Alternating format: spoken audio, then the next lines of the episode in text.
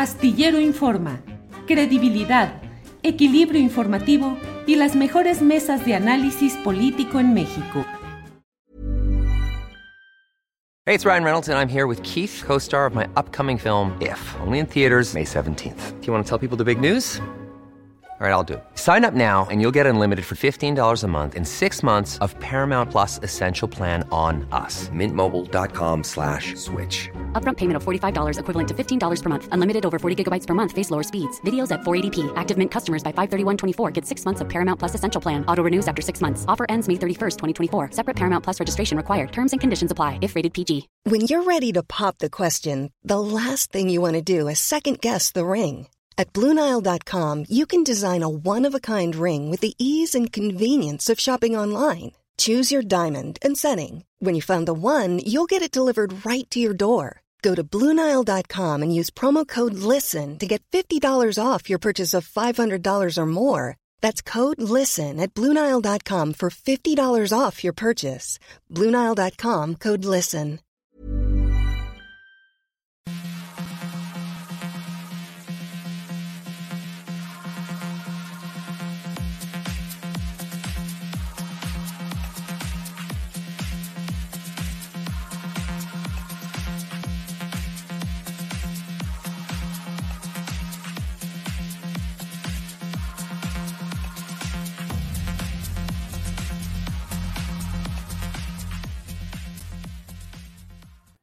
La una de la tarde, la una de la tarde en punto, en este viernes 22 de abril de 2022. Muchas gracias, muchas por acompañarnos en este esfuerzo que le lleva información, análisis, debate, los aspectos más relevantes del día en materia de noticias políticas, económicas, eh, legislativas, de todo orden y además, pues procurando aportar el contexto, el panorama que nos permita ir más allá de lo evidente y encontrar las claves, eh, los parámetros, el contexto de lo que sucede en esta información, en estas notas, en, estos, eh, en estas referencias que vamos a compartir con todos ustedes. Gracias por acompañarnos en este viernes 22, ya fin de semanita, ya huele a descanso para quienes corresponde y a quienes eh, tengan que trabajar incluso más fuerte o más tiempo en este fin de semana, también saludos y reconocimiento. Es un día cargado de información. Hoy vamos a tener eh, pues información acerca de algo que representa pues uno de esos golpes cotidianos, pero no por ello menos impactantes y dolorosos, como es el relacionado con la joven eh, Devani. Eh, lo que está sucediendo en Monterrey, en Nuevo León, y pues el enojo, la conmoción en buena parte del país acerca de todo esto. Perdón, de todo esto que no frena. Ándele, tenemos apenas dos minutos y ya fue limitada la monetización de nuestro programa. Lo sabíamos, lo sabíamos que tocar el tema de lo que está sucediendo eh, en Nuevo León y lo que está sucediendo específicamente en el caso de, pues, de esta eh, joven muerta en Nuevo León, pues nos íbamos a exponer a, a que hubiera este tipo de reacción de desmonetizar nuestro programa, pero bueno, tenemos la decisión de que son cosas que se tienen que tocar, se tienen que abordar y tenemos que decirlas, pero mire, pues dos minutos apenas, apenas estamos presentando lo que vamos a llevar en este programa y ya estamos desmonetizados. Como siempre, apelamos a quienes nos ven, nos escuchan, para pedirles que nos ayuden difundiendo nuestro programa, la liga específica, pasándola a los amigos, parientes, familiares, a quienes tengan interés en conocer estos programas, que se suscriban a nuestras plataformas de YouTube, Facebook, Twitter, eh, TikTok e Instagram y que nos ayuden también quienes así lo deseen dando like para que este tipo de programas puedan llegar a más personas. El tal robot, el algoritmo de YouTube eh, toma cuando ve que hay muchos eh, likes o me gusta en determinado programa, los toma como que es algo que está teniendo interés y entonces lo promueve más y permite que más personas se acerquen a nuestro programa. Así es que no le cuesta nada y sí nos ayuda mucho. Mire, like, like hacia arriba, el pulgar hacia arriba ahí en su, desde su computadora, desde su celular. Y bueno, pues seguimos adelante. Pues um, Devani Escobar, sobre eso vamos a hablar un poquito más adelante para tenerle la información actualizada de lo que está sucediendo en este tema. Eh, y bueno, pues déjeme seguir comentándole lo que vamos a tener en este día. Vamos a tener, Adriana Buentello va a moderar una mesa muy interesante sobre Elon Musk y las redes sociales. Ya ve usted que este multimillonario ha dicho que pretende comprar Twitter y que va a eliminar los bots y que va a hacer unos cambios profundos. Realmente, ¿qué es lo que puede suceder? Adriana va a conducir esta mesa con Luis Hurtado y con Jorge Bravo, que son especialistas en asuntos de redes sociales y de derecho a la información. Luego tenemos los cinco minutos con Daniel Robles, con Daniel Robles Aro. Y tendremos luego la famosa mesa del más allá con Horacio Franco, Luisa Iglesias y Fernando Rivera Calderón.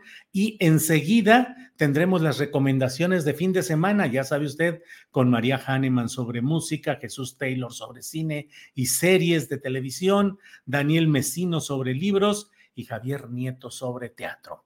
Bueno, pues eh, le voy comentando. Bueno, gracias a todos quienes ya están enviando comentarios, sus apoyos, aportaciones económicas. Nos desmonetizan, pero la verdad es que mucha gente nos envía apoyo económico como una forma pues de suplir lo que nos quitan en estas eh, plataformas tradicionales debido a que no desearían que se estén tocando ciertos temas o que les parecen que son inadecuados para su audiencia, para sus anunciantes, pero bueno, pues nosotros seguimos aquí. Eh, eh, Irma Barrales Cantero dice de Bani, lamentable, pero hay muchas dudas. Así es, exactamente. Juan Jiménez envía saludos desde el Bello Veracruz. Rubén M nos envía también saludos a Adriana, al equipo de Astillero Informa y a la audiencia. Em, pobre Nuevo León, y esto apenas empieza con el fosfo encubriendo a los delincuentes, dice Miriam Luna. Eh, Alberto Raúl Alcalá Gómez dice, buena tarde, ya está mi like, ahora lo comparto. El buen periodismo siempre saldrá adelante. Muchas gracias. Mm, bueno, aquí llega Marcela Bustamante, nos envía un apoyo económico, dice un apoyo al periodismo objetivo e independiente. Alejandro ICL dice caso de Bani como el de Polet, el de la niña Paulette, usted recuerda. Eh, Udo, Will Flores Martínez dice, siento que los viernes la audiencia derechosa de don Julio no se hace presente en gran número. Presumo que es por la mesa del más allá. Bueno, pues sí, así están las cosas.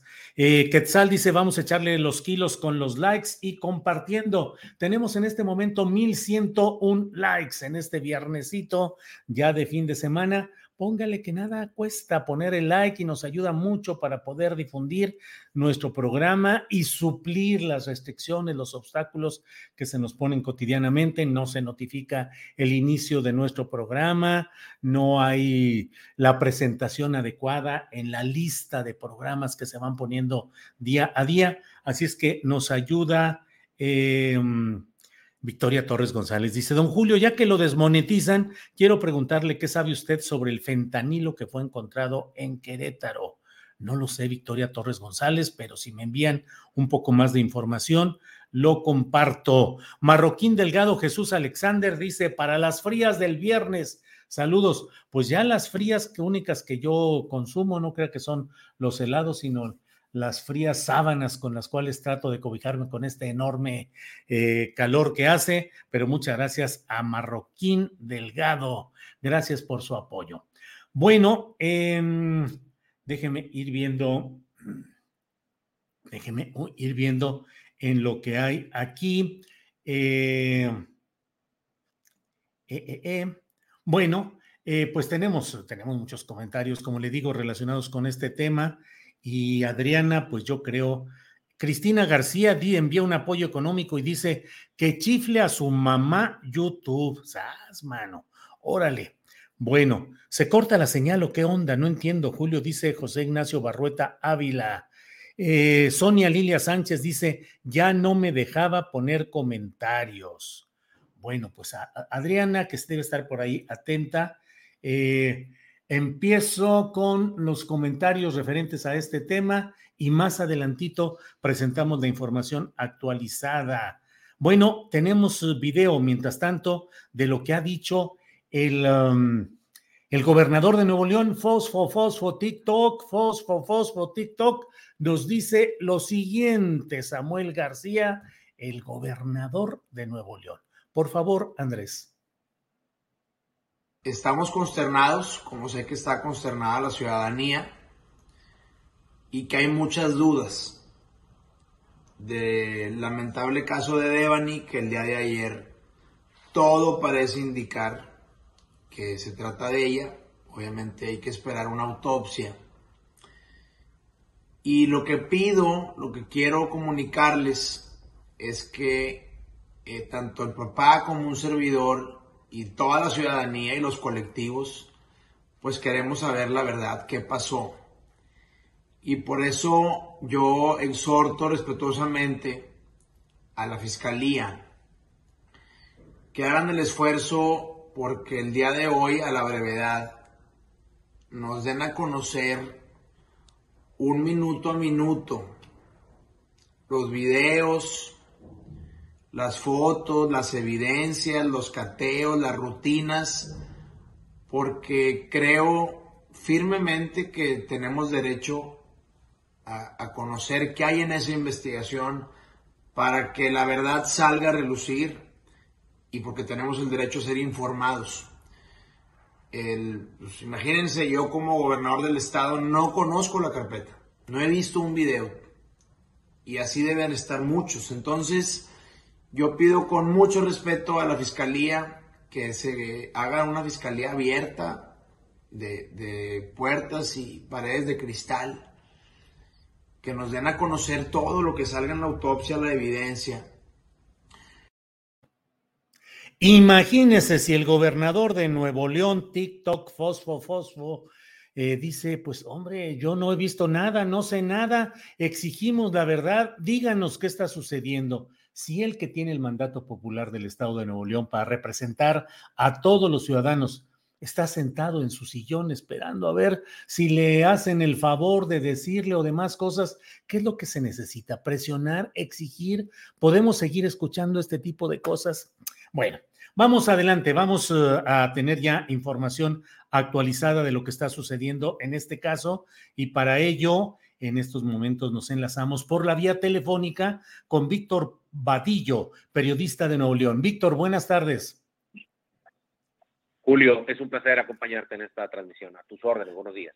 Gracias, muy amable, Víctor. Víctor, ¿qué actualización tenemos de la información relacionada con este tema de la joven eh, que bueno, hasta este momento no se ha confirmado formal y oficialmente que a ella corresponde el cuerpo encontrado en un lugar eh, adjunto a un hotel de el área metropolitana de Monterrey. Pero, ¿qué actualización hay? ¿Cómo van las cosas, Víctor, por favor? Sí, Julio, te cuento. Bueno, eh, hoy por la mañana los papás de, de Devani Escobar ofrecieron una conferencia de prensa Allí, a las afueras de lo que fue por 13 días el campamento de búsqueda de Devani, muy molesto se encontraba el señor Mario porque decía una y otra vez que no debió confiar en la fiscalía. Aportó datos que no se habían revelado nunca, como el hecho de que había evidencia gráfica de que el taxista que tomó la fotografía, esta última fotografía en donde se ve Devani parada allí a un costado de la carretera a Nuevo Laredo, este taxista había intentado atacar sexualmente a Devani. Esta, esta versión la entrega el propio padre, el señor Mario, informa que de un momento a otro nos entregará el material gráfico porque estaba muy molesto, muy, pero muy molesto, Julio, con el actuar de la fiscalía. Cuatro veces habían cateado las instalaciones del Hotel Nueva Castilla, y no se había encontrado nada. La teoría que entrega de manera oficial la autoridad es que eh, Devani pasa por el frente del Hotel Nueva Castilla minutos después de que es abandonada allí al exterior de la carretera a Nuevo Laredo. Se le ve en las imágenes del hotel, tres minutos después, las antenas de, la telefonía eh, a la que ella estaba inscrita dejan de recibir señal de su celular y dicen o concluyen que Devani cae, lo hacen ver como de manera accidental, a una cisterna que estaba en desuso. Lo cierto es que la cisterna de donde extraen el cuerpo, Julio, está en el terreno al interior de, del hotel, cuando ellos dicen que la fiscalía, lo dijo el fiscal general, Hugo Guerrero, que la cisterna está al exterior, en el perímetro del hotel, de este hotel. Entonces, pues hay discrepancia en lo declarado tanto por la fiscalía como por lo que estos nuevos datos que aporta el papá de Devani que dice, se pues mantenía ocultos porque pensaba que estaba en sinergia con la fiscalía. Se sentía que se estaban compartiendo toda la información y hoy se siente defraudado. Hay quien dice pues que es parte del duelo que se vive, pero los datos parece ser, parece ser Julio, son contundentes. Se iba a reunir hace unos momentos con el gobernador Samuel García, se iba a reunir también con personal de la Fiscalía en Palacio de Gobierno, aún no concluye esta reunión y estaremos atentos, por supuesto, a lo que se concluya después de esta charla que van a tener las tres eh, partes involucradas en este caso, Julio.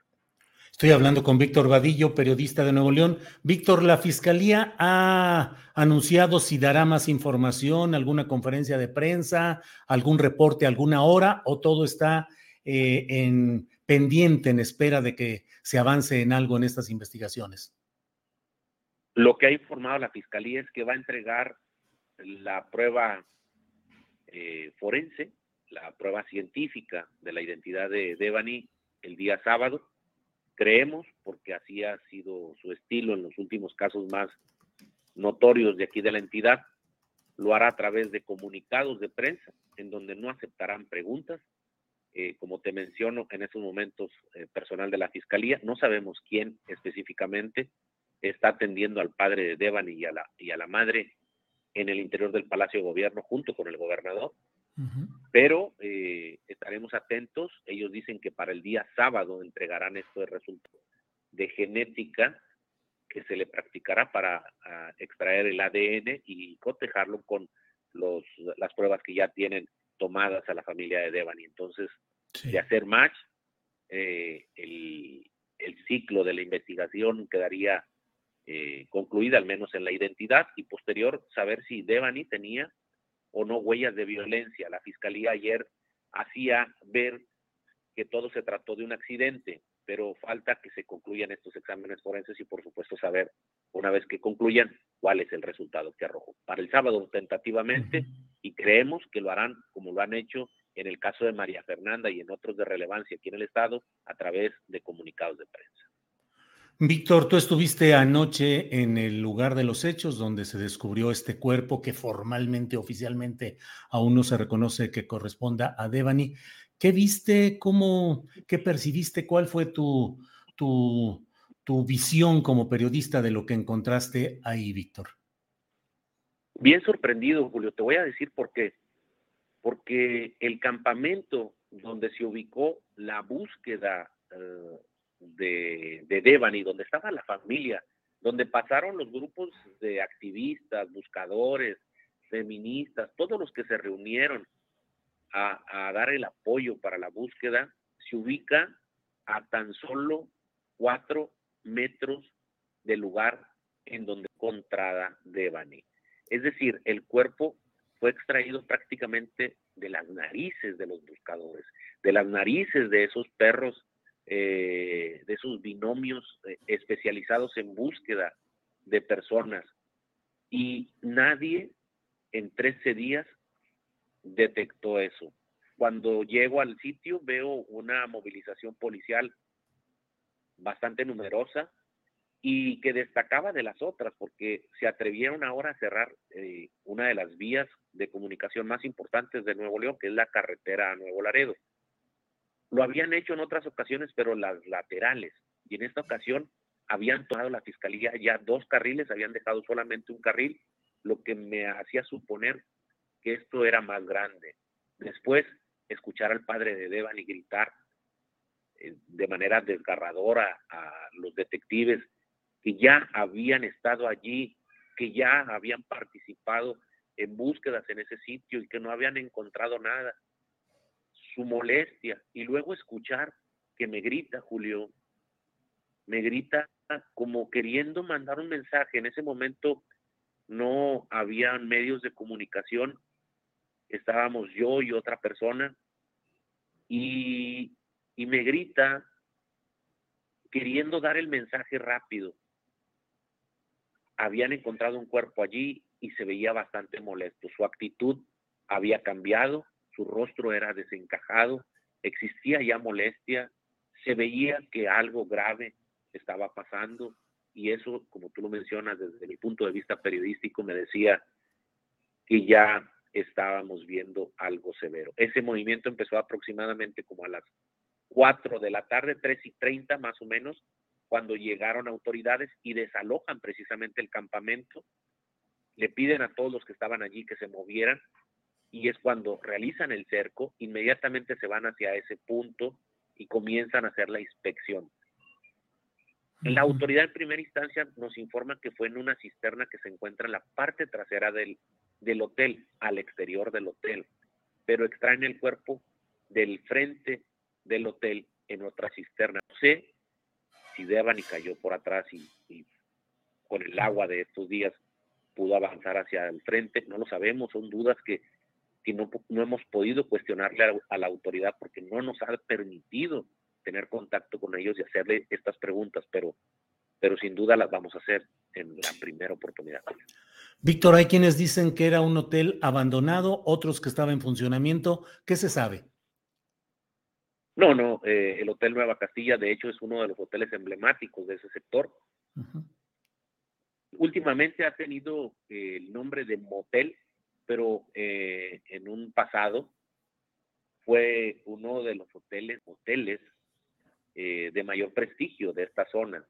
Hoy se convirtió en un, en un hotel de paso, en un motel de horas, y, y está en funcionamiento tiene su personal trabajando cuando nos advertían que se había encontrado un cuerpo allí. Yo me hacía una y mil preguntas, ¿cómo es posible que hayan encontrado un cuerpo en el hotel si todos los días se hacen las habitaciones?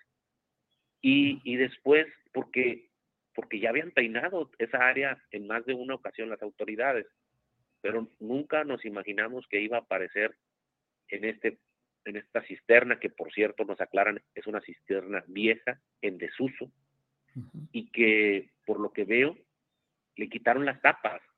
Es decir, cuando vemos las imágenes aéreas, Julio, nos damos cuenta que a un costado de las cisternas se encuentran las tapas de concreto que removieron, lo que nos hace pensar que de ese sitio la extrajeron y no propiamente que allí haya caído, pues tenía sus tapas de concreto. Es lo que vemos desde el aire. Son dudas, son por, por supuesto cuestionamientos que tenemos que hacerle a la autoridad y bueno, esperaremos a ver qué nos responde. Sé que esto que te voy a preguntar, Víctor, pues eh, es algo que no podemos eh, adelantar ni, pero en el trayecto que, en lo que viste de la colocación de Devani en la fotografía tan conocida a nivel nacional y el caminar hacia este hotel y el caminar y tener presuntamente un accidente en esta cisterna, ¿Es un recorrido lógico? ¿Te parece que es un recorrido natural el que pudo ella caminar y caer accidentalmente en esa cisterna? Mira, es una buena pregunta y por supuesto que la voy a responder a título personal. Eh, pude haber tenido más dudas hasta el día de hoy que eh, el padre de Demani revela algo muy importante, Julio que hay imágenes que revelan que el taxista intentó propasarse con Devani. Y pareciera que ese es el motivo de la molestia de la chica y desciende del vehículo. Y luego vemos la fotografía que, como tú bien dices, ya es conocida a nivel nacional y creo que de manera internacional, Y me hace pensar si Devani se dio cuenta que le estaba fotografiando este taxista, porque seguramente no fue la única fotografía que le tomó. Esta sola es una de las que compartió. Pero Devani se debió haber sentido acosada en el momento en que sintió que la persona que intentó atacarla le estaba fotografiando. Y creo, creo que pudo haber corrido para ponerse a salvo, que buscó ayuda para resguardarse, para esconderse tal vez de este taxista. Mm. Es una ruta natural, sí, porque corre hacia donde estaban las lámparas encendidas, porque de las empresas, porque solo esa empresa, Alcosa, tenía lámparas encendidas y es un lugar en donde buscan y además es un lugar en donde la cámara del exterior la capta. Después buscan en la empresa de al lado, que es una empresa como de montacargas y esas cosas. Y la buscan en el registro de agua. Y después, a 30 metros, está el motel, que también la cacha en sus cámaras. Y según datos de la fiscalía, tres minutos después de que pasa por enfrente de la cámara del, motel, las antenas de la telefonía celular pierden la señal. Sí es una ruta natural y creo que Devani pudo haber entrado a resguardarse porque se sintió acosada por el taxista que le tomó la foto y que nosotros conocemos una, pero seguramente hasta video la de haber tomado. no sé, digo, son, son presunciones mías que como las las aclaro, son a título personal, pero nos hace pensar un montón de cosas. Yo tengo hijas y me cuentan cómo se sienten cuando este tipo de personas las aborda de manera grosera y, y, ellas lo que tienen o cómo tienen que reaccionar. Y, y me siento raro al saber que sí, como tú lo dices, y tal vez huía del acoso del operador de este taxi de plataforma y en su intento por ponerse a salvo, pues sucede este accidente. Claro, así es como lo interpreta la fiscalía. Falta que las pruebas periciales y forenses confirmen que se trató de un accidente, Julio. Víctor Vadillo, te agradezco mucho todo el detallado relato periodístico que nos haces. Aprecio mucho la oportunidad y la diligencia con la que has estado cubriendo. El video que tomaste de la entrevista al papá es un video muy difundido y muy importante. ¿En qué redes, en qué espacios pueden seguir tu trabajo, Víctor? Bueno, si me quiere buscar en redes sociales, eh, me encuentra en Facebook como Víctor Vadillo y mi página donde distribuyo el material noticioso que nosotros hacemos se llama sinpelos.mx. En Twitter estoy como Víctor Vadillo74.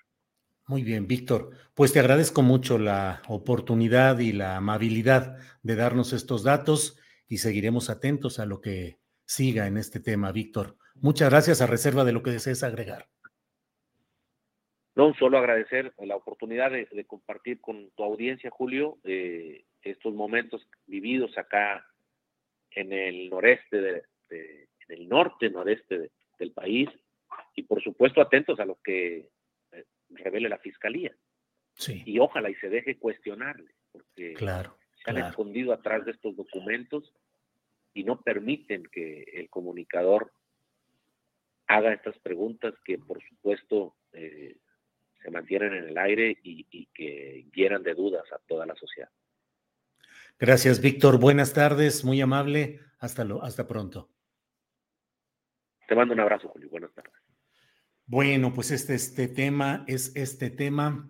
Eh, Víctor Vadillo nos ha dado la información pues más actualizada respecto a lo que sucede ahí. Bueno, vamos a continuar con nuestra programación y nuestra compañera Adriana Buentello está puesta ya para moderar una mesa sobre un tema muy relevante. Eh, Twitter. Eh, Adriana, Adriana Buentello, ya está aquí. Buenas tardes, Adriana. ¿Cómo estás, Julio? Muy buenas tardes. Saludos a todos los que nos están viendo ya en estos momentos. Y Julio, ¿qué dirías? Elon Musk, un empresario que además de que en este momento es el empresario o el multimillonario número uno, hizo Julio crecer su fortuna. En 2020 tenía 24 mil millones de dólares. Ahora su fortuna se calcula en más de 265 mil millones de dólares, Julio.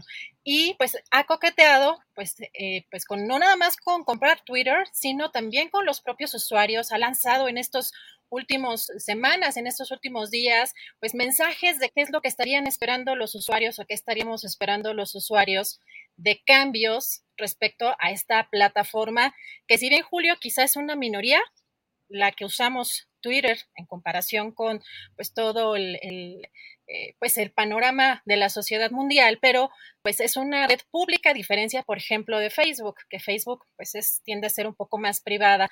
Así que pues, ¿qué hay detrás de todo eso, Julio? Pues vamos a platicar ya en unos momentos más. Estamos ya nada más a la espera de que se conecte el bisurtado de la UNAM, porque es bien importante todo lo que puede generar, no nada más en la discusión, sino realmente en pues en todo lo que es la información, el acceso a los datos, quiénes manejan nuestros datos y pues ya tenemos por acá listos a nuestros invitados, Julio. ¿Y cómo ves tú, cómo, cómo has visto tú este coqueteo que hace de pronto alguien como Elon, Elon Musk, que además, recuerdas, Julio, que pues llamó casi casi a un golpe de Estado, dijo que pues había, eh, con tal de conseguir el litio, pues daría el golpe de Estado a quien fuera peligroso, pero muy bueno, muy propicio para el análisis y la polémica con tus invitados que están ya puestos y que seguramente nos darán muchas luces sobre este tema. Así es que Adriana, adelante y aquí escuchando esta interesante mesa, Adriana. Gracias, Julio. Regresamos en un ratito más y pues doy la bienvenida. Me da muchísimo gusto recibir en este espacio, en Astillero Informa, con un tema tan importante, a Luis Hurtado, estudioso de las redes sociales y académico de la Facultad de Ciencias Políticas y Sociales de la UNAM, y también a Jorge Bravo, presidente de AMEDI, de la Asociación Mexicana de Derecho a la Información. ¿Cómo estás, Luis? Muy buenas tardes. ¿Qué tal? Muy buenas tardes, Adriana. Un gusto estar contigo y por supuesto con Jorge. Un abrazo también y un saludo fuerte. Muchas gracias, Jorge Bravo. ¿Cómo estás? Muy buenas tardes. Encantado de estar contigo, Adriana, con tus audiencias, con Luis y en este espacio de Julio.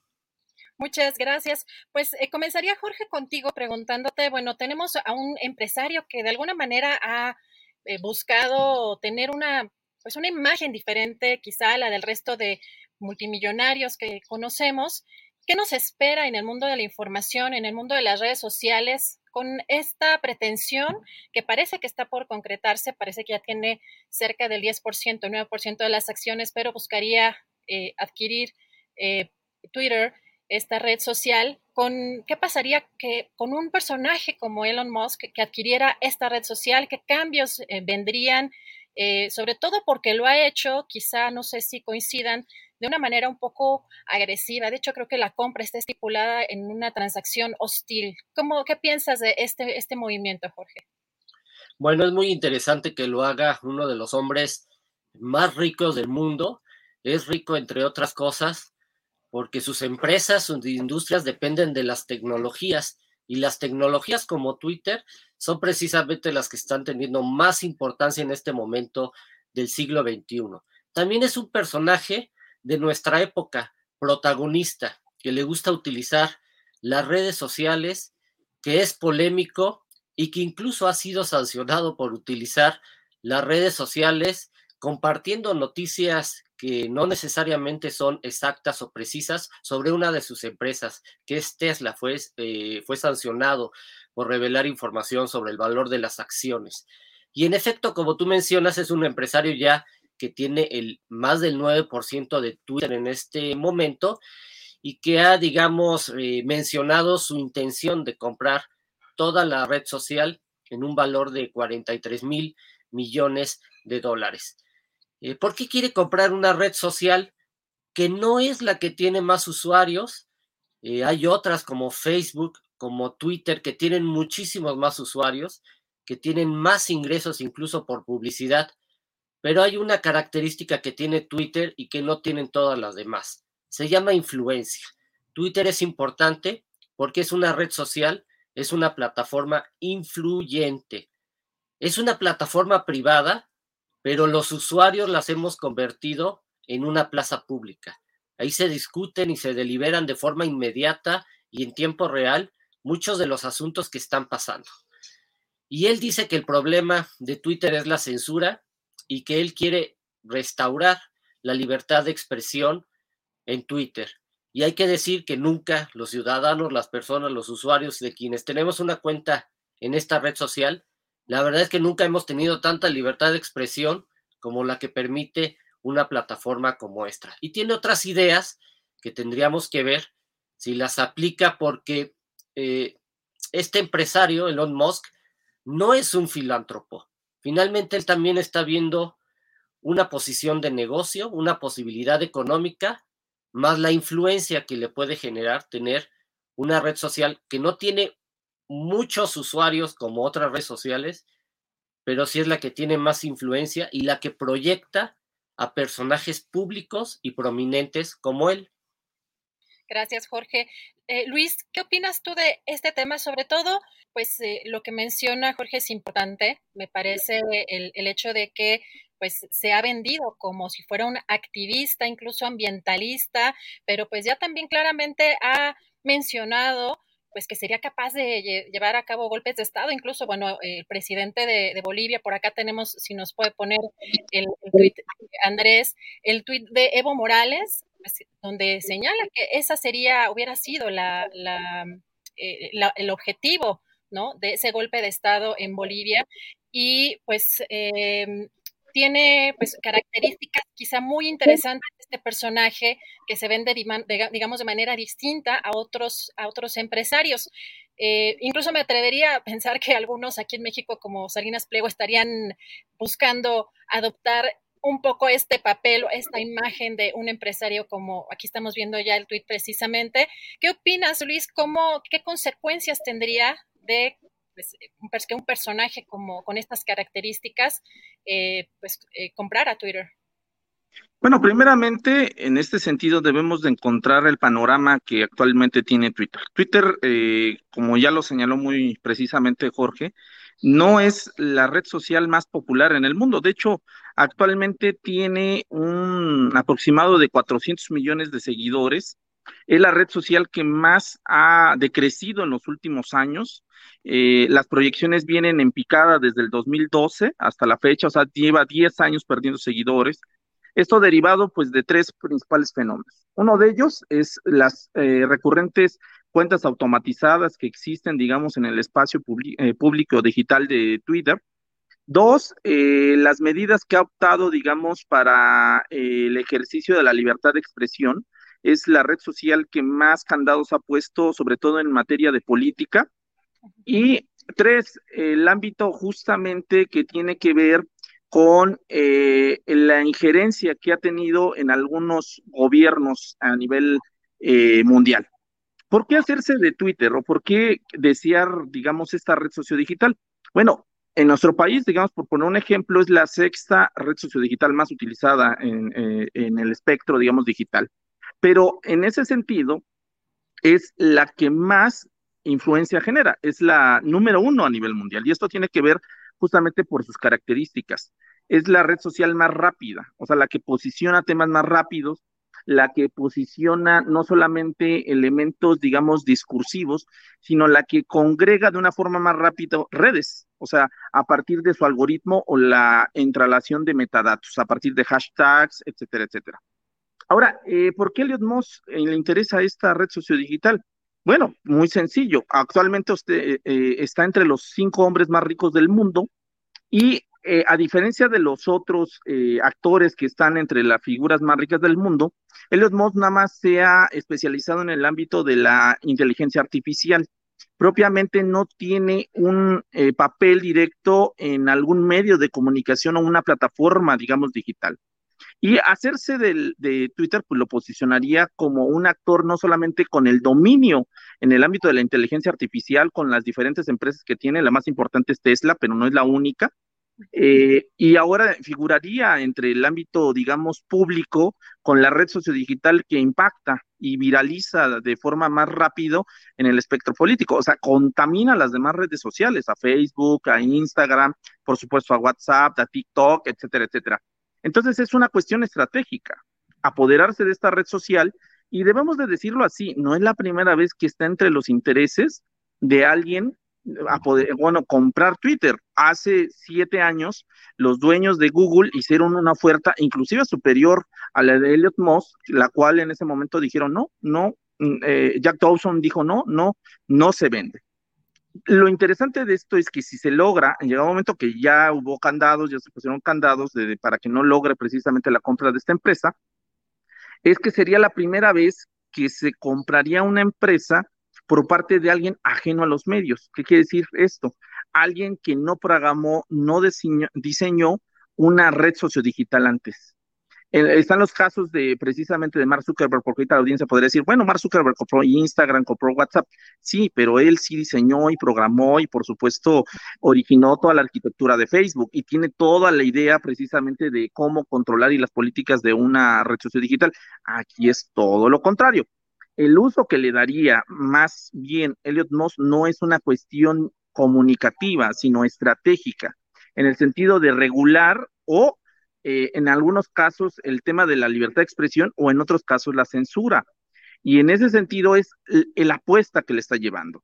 Él está llevando la apuesta precisamente a controlar el debate público en el sentido de amplificar cosas o temas, pero también vetar algunos otros temas. Gracias, Luis.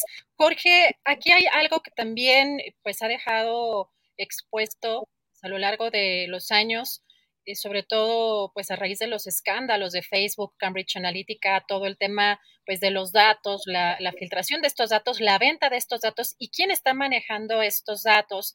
Una de las empresas que tiene Elon Musk, que ya sabemos que la más importante y la que pues por supuesto le pues tiene, pues es parte de su principal fortuna es Tesla, pero una que está, ahí tiene una que está relacionada con inteligencia artificial, eh, pues no sé si en esta, pues eh, uno piensa mal, ¿no? Que si con esta adquisición, ¿qué tipo, si realmente puede combatir esta y tendría la intención, pues esta parte artificial de Twitter que son los bots, las granjas, toda la conversación pagada, o incluso también estaría en riesgo nuestra propia información, porque pues también para la gente que nos escucha, pues creo que tenemos que estar también muy conscientes que todos este, las personas que estamos en Internet y usamos estas plataformas, trabajamos 24/7 para otras personas, para los poseedores de y los que manejan estas redes sociales, porque todo el tiempo estamos eh, mandando información.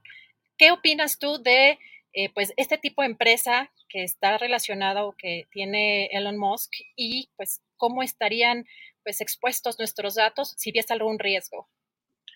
Bueno, desde luego es un empresario de la tecnología. Tiene eh, los vehículos eléctricos que requieren precisamente el litio para las baterías de sus vehículos. Tiene X-Space, que eh, está planeando viajes al espacio, también tiene un servicio de Internet satelital y desde luego que sabe y conoce el mundo eh, de la tecnología. Twitter es una empresa de datos, es una empresa que extrae datos, datos conductuales de quienes somos los usuarios de la red social para dos cosas, para mejorar el servicio, como lo ha hecho constantemente, pero también para vender nuestros datos a terceros, es decir, a anunciantes, y a partir de, ahí diseña su modelo de negocio. 89% de los ingresos de Twitter actualmente son precisamente por eh, publicidad. Y claro que aprovecharía, de hecho, uno de los temas que ha planteado Elon Musk para adquirir eh, Twitter es hacer más transparente el algoritmo. El algoritmo es una propiedad industrial el algoritmo es el secreto de una empresa de tecnología y una empresa de datos, como lo es Twitter, Google, Facebook o Netflix. Eh, abrir el algoritmo realmente sería algo mucho, muy revolucionario si realmente se atreviera a hacerlo.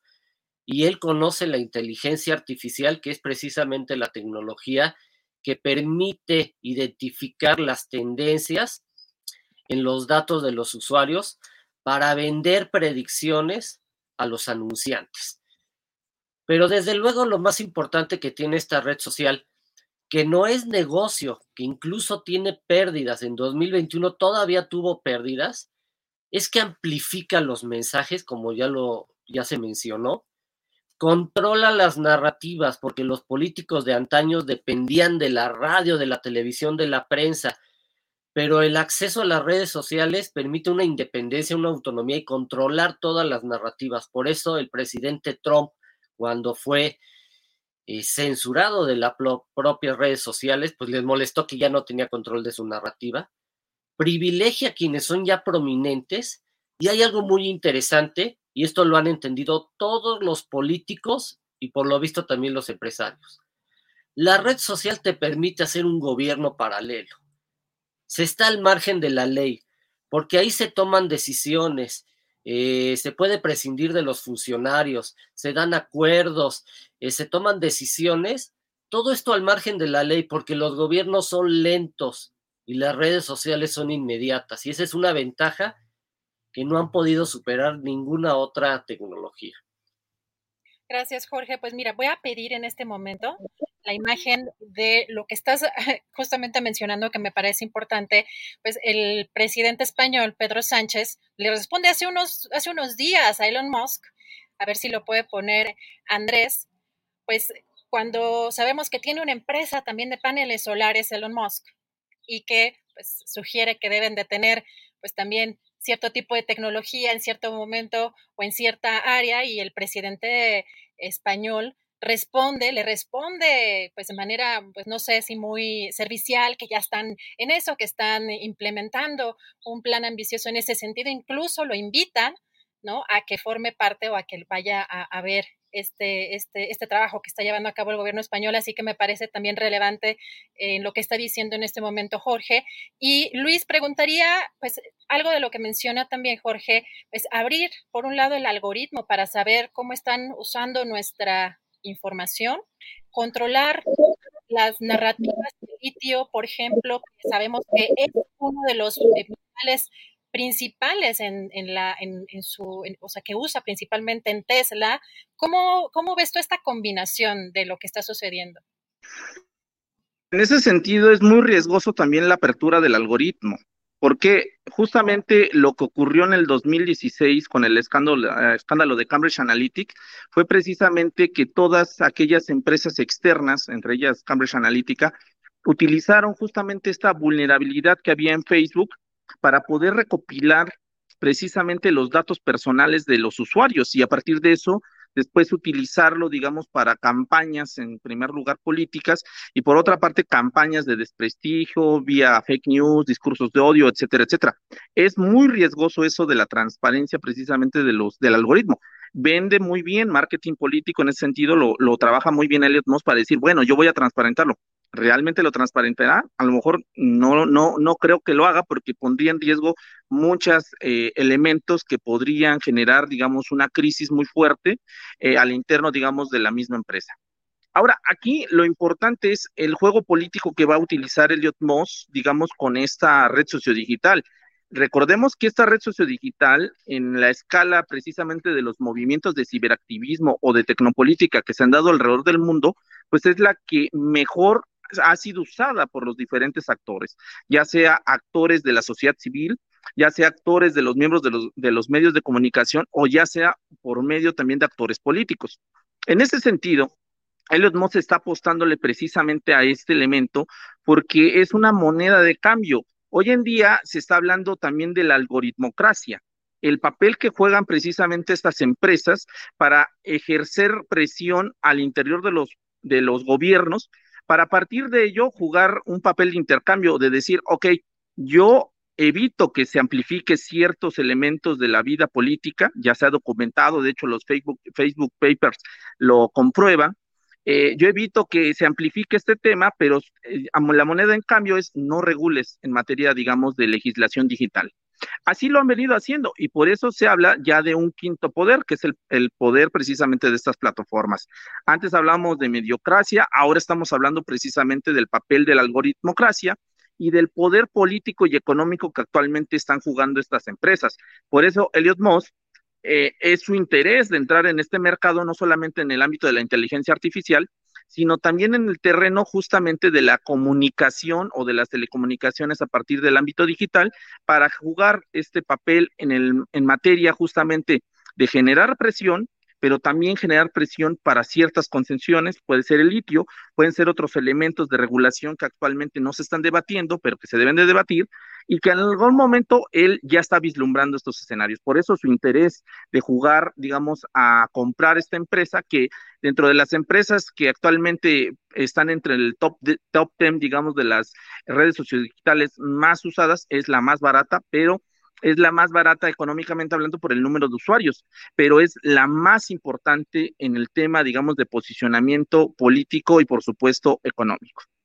Gracias, Luis. Jorge, pues eh, ya para ir cerrando también esta mesa, agradecerle su participación. Hay algo que me gustaría, creo que en, los últimos días, pues hemos visto a muchos actores políticos, a distintos personajes, hacerle incluso cierto tipo de peticiones eh, a Elon Musk justamente con base en estos tweets que emite, pues, eh, preguntando sobre qué cambios quisieran primero, también anunciando que ya está en espera de pues que se acepte la oferta que hizo por Twitter y anunciando que, este, incluso casi se moriría en el intento, pero que buscaría eh, desactivar pues toda esta red de, de bots.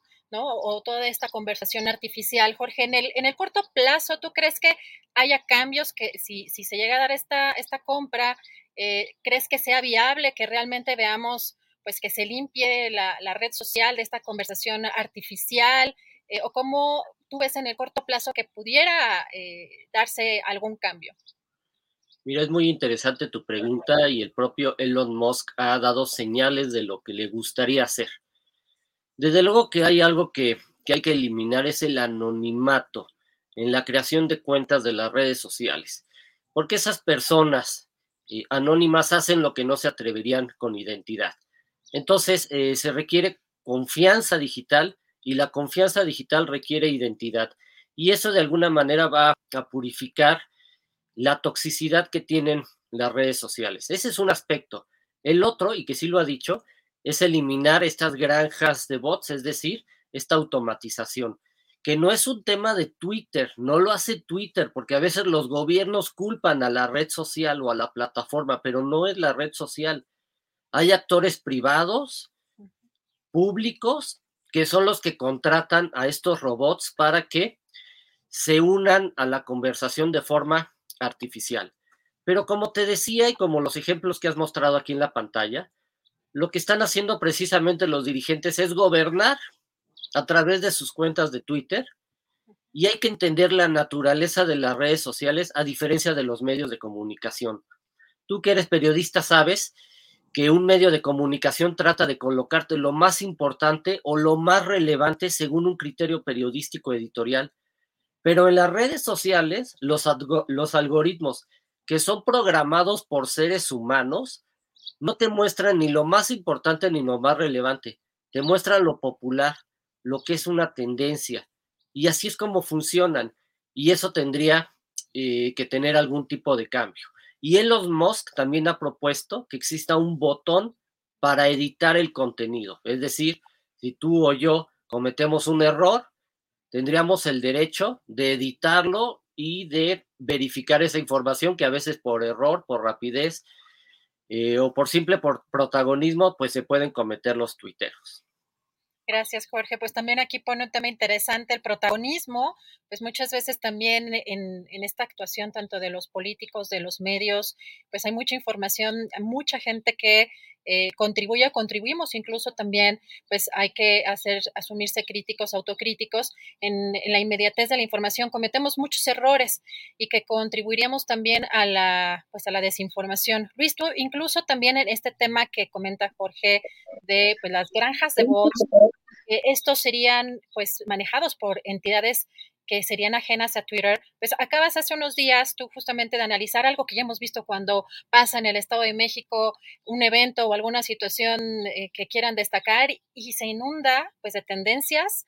En esta ocasión tocó el salario rosa, ¿no? En, en una campaña pues es muy obvia la, la, artificialidad de esta, pues, de esta, de esta campaña porque uno se asoma a quienes están tuiteando y pues son cuentas fantasma, ¿no? Que están solamente tuitean y se activan exactamente cuando se ponen en campaña. ¿Tú cómo ves si realmente, Luis, podría modificarse pues esta, realmente esta situación, si eh, con esta intención de Elon Musk podría cambiarse o podría acabarse esta manipulación o estas estrategias artificiales? Ok, mira, yo veo muy difícil eso porque tendría que ver con un principio de transparencia del, del individuo. ¿Y por qué lo digo? Tendría que surgir un padrón, un padrón digital para decir, ok, a ver, Luis Ángel Hurtado eh, se registró en Twitter y van a estar sus datos personales y sabemos que esa es la cuenta de Luis Ángel Hurtado. Aquí tenemos sus datos personales en, el ámbito de dónde vive, o sea, tendría que hacerse un registro, un, un registro de las personas para que esas cuentas tengamos la certeza de que le pertenecen al individuo y no son, no estamos suplantando a alguien más. Bueno, para lograr eso, entonces estaríamos hablando de que le estamos depositando datos de completamente, eh, estrictamente personales a un tercero, que en este caso sería Twitter. Muchos aquí yo creo que nos reservaríamos el derecho y de decir, pero ¿por qué yo le tengo que decir dónde vivo, subir mi fotografía, eh, inclusive eh, mm, dejar, digamos, datos eh, eh, de corte biométricos, etcétera, etcétera, para eh, argumentar precisamente que soy la persona o autentificar que soy la persona. Ahí ya estaríamos entrando en un terreno muy delicado que tiene que ver con la privacidad, con el derecho inclusive de las mismas, eh, de los usuarios al momento de querer externarse públicamente como la persona que está detrás de esa cuenta. Y en ese sentido ya nos estaríamos enfrentando a la primera barrera, en ese sentido para lograrlo se escucha, vuelvo a lo mismo, muy romántico y por supuesto muy eh, eh, publicitario decir que lo puede lograr, pero eso de que se pueda realizar es muy difícil. Ahora, eh, en ese sentido también nos estaríamos metiendo a un terreno de limitar la expresión o la libertad de expresión si tú empiezas a cooptar, digamos, algunas cuentas o algunas tendencias que estás viendo claramente que a lo mejor son impulsadas por una parte por bots o inclusive no, eh, no eh, impulsadas por bots, sino por gente real, como es el caso que acabas de comentar, estimada Adriana, que nosotros documentamos en el, en el laboratorio de Tecnopolítica, donde no son bots los que impulsaron precisamente esta tendencia de salario rosa, sí son personas reales, pero que lógicamente están siendo, eh, obedecen a toda una estrategia que hay detrás de todo ello.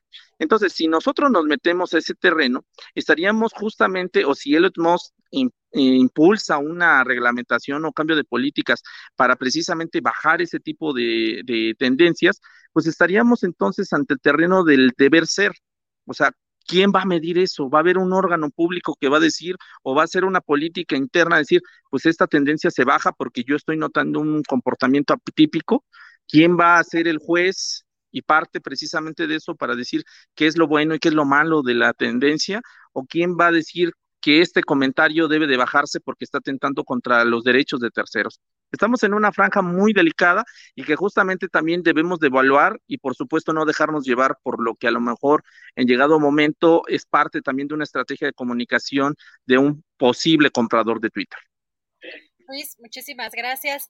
Eh, pues les agradezco de verdad muchísimo esta posibilidad de platicar con ustedes. Se nos está terminando el tiempo, pero pues quiero dejar abierta la puerta para pues una próxima mesa. Creo que son temas muy interesantes y sobre todo que de pronto no tenemos mucha conciencia cuando estamos en el constante o en el uso diario de las redes sociales, qué implica pues el estar aportando datos y qué implica también pues este tipo de adquisiciones, quiénes están detrás de estas eh, pues de estas estrategias o también de estas redes sociales, quién se compra quién, porque también vemos una eh, situación ahí también con Mark Zuckerberg, ahora con Meta, que pues es muy importante todo lo que está sucediendo en ese entorno. Así que pues les agradezco mucho esta participación en espera de que pronto podamos hacer otra mesa. Jorge, muchísimas gracias. Muchísimas gracias, Adriana, Luis. Un gusto. Igualmente, muchas gracias, Jorge Luis. Muchísimas gracias y pues esperamos verlos pronto. Muchas gracias, Luis. Al contrario, gracias, Adriana, Jorge, un saludo fraterno y por supuesto también a Julio. Muchas gracias. Gracias, gracias a los dos, a Jorge Bravo y a Luis Ángel Hurtado. Muy interesante esta mesa. Hay muchos, muchos temas que tocar al respecto, pues, de esto que está sucediendo.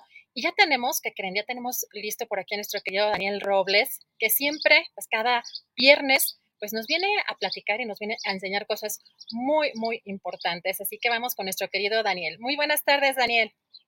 Buenas tardes, Julio, Adriana, y la flamante cumpleañera de esta semana. Por andar en mil cosas de mi vida cotidiana y lejos de las redes, me acabo de enterar. Un gran abrazo para ella y también a toda la tripulación astillero. Hoy les quiero platicar dos cosas. La primera es que he recibido muchos mensajes de personas que han visto estas cápsulas, y me doy cuenta del poder y la responsabilidad de ser comunicador. Un comunicador puede difundir conocimientos, ideas, opiniones, inspirar, mover conciencias, informar, y también influir. Entonces, hay que tener mucho cuidado en la forma en la que usas ese poder y para qué clase de fines e intereses. En mi caso, fomentar la inclusión y el conocimiento sobre temas de discapacidad, pero ustedes entienden a qué me refiero. Lo segundo, les platico que hace unos días, el Congreso del Estado de Jalisco, lanzó una convocatoria para participar en una consulta pública para personas con discapacidad y familiares. Se trata de discutir los contenidos de ciertos artículos, de la Ley para la Inclusión y el Desarrollo Integral para Personas con Discapacidad en el Estado de Jalisco. Algunos sumamente importantes como, incorporación de personas con trastorno de talla dentro del grupo de personas con discapacidad, Reconocimiento al derecho de acceder a lugares de esparcimiento a niñas, niños y adolescentes con discapacidad en igualdad de condiciones. La verdad es que tenemos poco acceso a este tipo de espacios. Como si no tuviéramos derecho a divertirnos. Ir al cine, teatros, cursos de verano, parques de diversiones, conciertos, etc. Armonizar la legislación local con la Ley General para la Inclusión de las Personas con Discapacidad, y los instrumentos internacionales en la materia. Seguramente nos falta mucho para igualarnos a nivel internacional en ese tema. Agregar la figura del cuidador principal, para reconocer a la persona, o familiar, que asume la responsabilidad, atención, y cuidado, de una persona con discapacidad. Yo creo, y ya lo he dicho en otra ocasión, que el rol de cuidador es poco valorado y con escasos o nulos derechos, apoyos en varios sentidos o retribuciones justas por parte del Estado. Platíquenme si ustedes saben si en otros países los cuidadores están en otras condiciones. También se tratarán temas referentes a la accesibilidad y ajustes razonables. Ahí quiero meter mi propuesta de cambiadores universales en los sanitarios públicos. También se tratará sobre ayudas técnicas, barreras de comunicación sociales y culturales sobre el cuidador principal, educación inclusiva, prevención y rehabilitación, integración a la accesibilidad universal, Ayudas técnicas y medicinas de uso restringido para personas con discapacidad. Sistema de asistencia social para apoyar a los cuidadores principales y programas de vivienda. Nosotros, por ejemplo, vivimos en casa rentada. Y siempre buscamos casas o departamentos accesibles para silla de ruedas. Y nunca hemos tenido acceso a un crédito para vivienda. Además, yo sé que las empresas constructoras lucran con los precios y a ellos les cuestan muy poco y las medidas de algunas casas son, francamente, injustas. Y no sé si hay leyes de accesibilidad para esas empresas. Como pueden darse cuenta, todos esos temas son muy interesantes y yo por supuesto estoy apuntadísimo a participar. Porfa escriban para sugerir ideas. Y quienes puedan, participen. La recepción de documentos empieza el próximo lunes 25 de abril, y la convocatoria la pueden ver completa, con bases y requisitos, en YouTube en el canal Parlamento de Jalisco. Espero que me tomen en cuenta ya que solo habrá cupo para 25 lugares presenciales. De verdad me gustaría participar pues además de que pienso, que las personas con discapacidad tenemos que hacernos presentes en todos los espacios públicos, fui educado para ser un ciudadano participativo y por supuesto no voy a perder la oportunidad de hacer valer mi derecho de opinar. Yo creo que sería genial que nosotros los ciudadanos fuéramos educados desde niños para saber que somos los verdaderos protagonistas del país que tenemos la responsabilidad de tomar buenas decisiones al elegir gobernantes y exigir cuentas. Muchas gracias y nos vemos el próximo viernes. Excelente fin de semana. Hagan changuitos porfa. Sobre mi discapacidad, comúnmente se conoce como parálisis cerebral. A grandes rasgos, no hablo, no camino. Solamente controlo mis ojos, que son como los limones que me dio la vida. Con ellos, una pizca de tecnología y mucho coco, haré de mi vida una gran limonada para compartir. Bienvenido a mi universo. Te comparto mis redes. Twitter, Daniel Robles Mex. Facebook, Daniel Robles Aro. YouTube, Daniel Robles Aro. Muchas gracias. Gracias a Daniel Robles por esta oportunidad de contar con su testimonio, su punto de vista, su pensamiento, su lucha cotidiana en este terreno. Y desde luego Adriana Buentello, que condujo esta necesaria mesa de análisis sobre los asuntos tuiteros, sobre el asomo de Elon Musk que pretende comprar esta red y lo que puede significar. Son las dos de la tarde con tres minutos y es el tiempo exacto para darle la bienvenida a la mesa del más allá. ¿Cómo están? Hola, compañeros. Horacio Franco, buenas tardes. Hola, hola, querido. Hola, Luisa, querida, preciosa y admirada. Qué gusto tenerte por acá de nuevo. Oigan, queridísimos, adorados, ¿cómo están?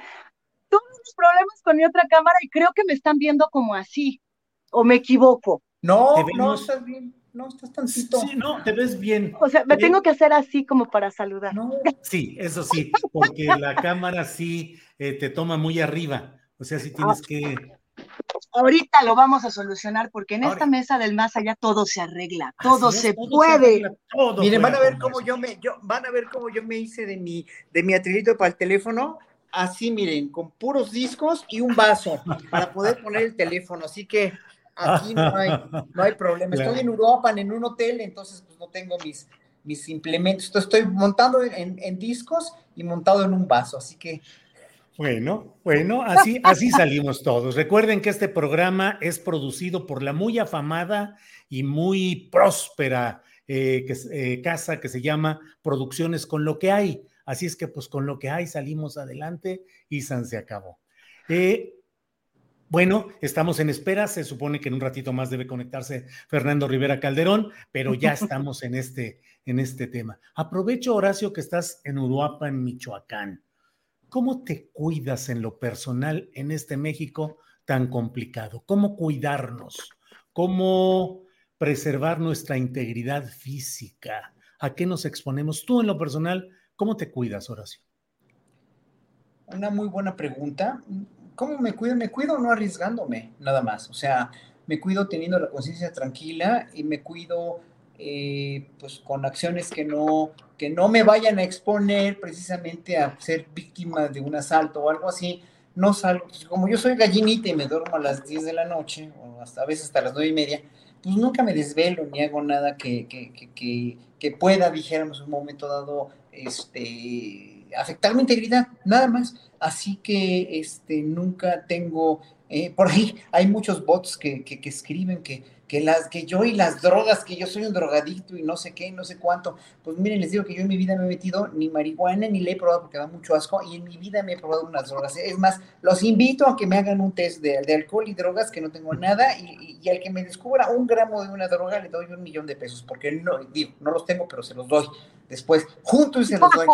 Entonces, pues nunca he tenido nada que ver con ese mundo. Digo, yo soy una gente muy tranquila y este sí, o sea, mi manera de cuidarme es finalmente tener la conciencia tranquila, ¿no? Ahora sí que el que nada debe, nada teme y ya nada más que no hay que buscarle, no hay que ir este, ostentando además lo que no tengo, yo todo todas las cosas que tengo, nunca uso joyas caras ni nada porque no tengo además. Mi coche es de hace 17 años tengo un cochecito que es una maravilla, que lo compré nuevo y todavía lo tengo después de 17 años porque no, no, no me gusta presumir con el coche, me gusta transportarme con él. Finalmente es, todo lo que, lo que puedes hacer para cuidarte, es no ostentar y finalmente no buscarle donde no tienes que, no meterte donde no te pertenece, pues. Claro. Eh, bueno, damos la bienvenida a Fernando Rivera Calderón, que está hoy en un, ahí con maderas detrás y todo. Fernando, buenas tardes. Hola, hola queridos, ¿cómo están? Mi Luisa, Horacio, Julio. Pues yo bien, este, perdón por llegar tarde, estaba en el centro histérico de la Ciudad de México y... ¿Estás en la eh, sinagoga? No, en un bar. yo, rezo, yo rezo en los bares, Horacio. Yo pensé que ahora, ahora sí con la barba más tupida, y yo pensé que traías una kipá y no es una cachucha. Y vi como, como estrellas de David. Dije yo, a mí se me hace que está orando en la sinagoga en Preshabat. Órale, bienvenido Fernando. Luisa Iglesias, Luisa, ¿cómo te cuidas? ¿Cómo te proteges? ¿Te, te sientes segura, insegura? Ay, ese es un tema muy duro y sobre todo con las noticias tan dolorosas que de pronto encontramos en nuestro país el tema de Nuevo León, el tema de, de que por supuesto nos tiene a todas y a todos pues muy contrariados y que además nos hace preguntarnos por nuestra seguridad y qué podemos hacer. Yo creo que hay muchas maneras de cuidarnos, o por lo menos las que yo aplico para mí, tienen que ver con el cuidado colectivo, siempre estar hablando con nuestra familia, siempre estar hablando con nuestros amigos, tratar de siempre estar eh, contándonos un poco qué hacemos, a dónde vamos, con quién nos relacionamos y, sobre todo yo me cuido informándome. Ah. Pero sí, la información yo creo que es nuestra mejor herramienta para siempre estar cuidándonos, para siempre apoyarnos y para generar espacios seguros. La información genera espacios seguros y espacios confiables. Gracias, Luisa. Fernando, ¿tú cómo te proteges, cómo cuidarse, cómo tener una vida social, eh, pues, eh, digamos, más amplia, más eh, divertida? Pero hay tantas cosas, como bien lo señala Luisa, lo de Nuevo León, como otros lugares. ¿Tú cómo te cuidas y cómo te sientes seguro, inseguro, Fernando? Bueno, yo creo que cualquier persona que haya crecido en México las últimas décadas la seguridad no es una virtud o un don o una sensación que tengamos de manera natural. Eh, yo desde que empecé a salir a la calle siendo un adolescente, pues me asaltaban todo el tiempo, porque además suelo ser muy distraído y andaba en la calle viendo para todos lados, pues era la víctima favorita. Me tocó ser asaltado con mi madre, me tocó que me asaltaran con navaja, con pistola, me tocó eh, con, con, la que actualmente es la madre de mis hijos, antes de ser padres y antes de vivir juntos. Eh, una vez veníamos caminando por Fray Servando y una camioneta, ella me quitó los lentes, estábamos jugando y en, el juego llegó una camioneta, abrió sus puertas y dos tipos salieron para tomarla y llevársela. Y yo además no traía mis lentes y nunca voy a olvidar ese momento porque pensé lo que estuvimos a punto de vivir, que a mí me habría cambiado la vida completamente, ¿no? Era simplemente hubiera perdido a la madre de mis hijos y, y en ese modelo que desde hace mucho tiempo existe en este país y que ahora lo vemos más cotidianamente en los medios y lo vemos y la misma sociedad está como muy presente, pero esto ha pasado desde hace muchas décadas y es una gran tragedia que no hemos encontrado la manera de resolver. Muchos nos cuidamos eh, pues desde hace mucho tiempo haciendo reuniones en casa, si te vas a desvelar o vas a beber, pues te quedas en casa del amigo al que vas. Eh, cuando van amigas o amigos a mi casa, pues está uno monitoreando el viaje que hacen, eh, pide compartir los viajes, pero aún así, aunque tengamos todas estas aparentes mm, placebos de seguridad, la verdad es que sabemos que quienes vivimos aquí estamos expuestos a todo, en cualquier lugar y en cualquier momento. Entonces, pues yo trato de cuidarme y trato de cuidar a los que quiero y, como mamá ya, y oye, y mándame mensajito y háblame cuando llegues, y haz todo esto, pero creo que son rituales que nos dan cierta seguridad, pero que no necesariamente se reflejan en la realidad espantosa que vivimos todos los días. Gracias, Fernando. Horacio, eh, sí, perdón. Quiero, quiero decir algo porque hay un usuario que dice que yo soy muy indolente, que si no me doy cuenta de todos los crímenes. Sí, me doy cuenta de todos los crímenes. Sí, a mí me puede tocar y me ha tocado ser asaltado, ¿no? Pero cuando he sido asaltado, he sido asaltado porque andaba muy tarde en la calle, por ejemplo, y porque andaba como Fernando también distraído. Entonces sí tienes que tomar nada más todo el cuidado posible. No, tiene, no, quiere decir que no me vaya a tocar a mí no, no, nos vaya a tocar a todos, a todos nos puede tocar, pero sí hay que andarse pues muy avispado nada más. Pero yo no soy indolente, o sea, a mí me duele que en este país haya tanta inseguridad y haya esa manera terrible de matar y de violar y de, agredir y, de, descuartizar y de todo, ¿no? A la gente. Eso es un horror que vivimos. Hay un sistema de justicia impune terriblemente que permite la impunidad y que, y que precisamente por eso no se han arreglado estas cosas. Mientras eso no cambie, no va a pasar nada. Y un sistema de educación también muy deficiente. Claro, Horacio. Eh, Luisa, eh, ¿qué sucede? ¿Por qué continúa esta enorme eh, lista creciente de agresiones a las mujeres? Hoy lo vemos en Nuevo León, en el caso de Devani, que es un nombre que según las versiones conocidas, pues eh, significa eh, Dios eterno bendiga a nuestra hija. Ese es el sentido de Devani. Dios eterno bendiga a nuestra hija. Las mujeres, las mujeres. y pareciera que no pasa nada, Luisa, pareciera que pues eh, se encontraron cinco mujeres más en Nuevo León buscando a Devani simplemente y hay una irrupción de enojo generalizado y luego las cosas vuelven a su mismo nivel. ¿En qué hemos fallado como sociedad, como gobierno, como colectividad, Luisa? Dios, Dios proteja a todas las hijas, sea el Dios en el que cada quien decida creer, sea eh, aquella cosa en la que nosotros decidamos eh, poner o no poner nuestro cachito de fe, ¿no? Hablando de Devani. Me parece un caso muy duro porque es un símbolo de algo que está ocurriendo en todo el país. Eh, por eso creo que a tantas personas nos está llegando de una manera tan fuerte lo que pasó en Nuevo León, porque buscando a una, encontramos a cinco más. Y, y además de ello, las características de nueva cuenta de estas jóvenes prenden las alertas de todo el país y la atención no solo de los medios, sino de todas y de todos nosotros. Eh, cuatro de las cinco jóvenes que fueron encontradas en la búsqueda de Devani son o fueron menores de edad. Hay un registro que ha estado compartiendo Alejandro Encinas desde, desde el año pasado, donde se manifestaba esta alerta. Son las mujeres más jóvenes. La estadística apuntaba que la mayoría de las mujeres que estaban desapareciendo en nuestro país están entre los 18 y los 23 años es un dato muy fuerte pensar qué está pasando con las niñas, con las jóvenes y, por qué no termina esta violencia. Yo creo que esa es la gran pregunta que todas de pronto nos hacemos y todos.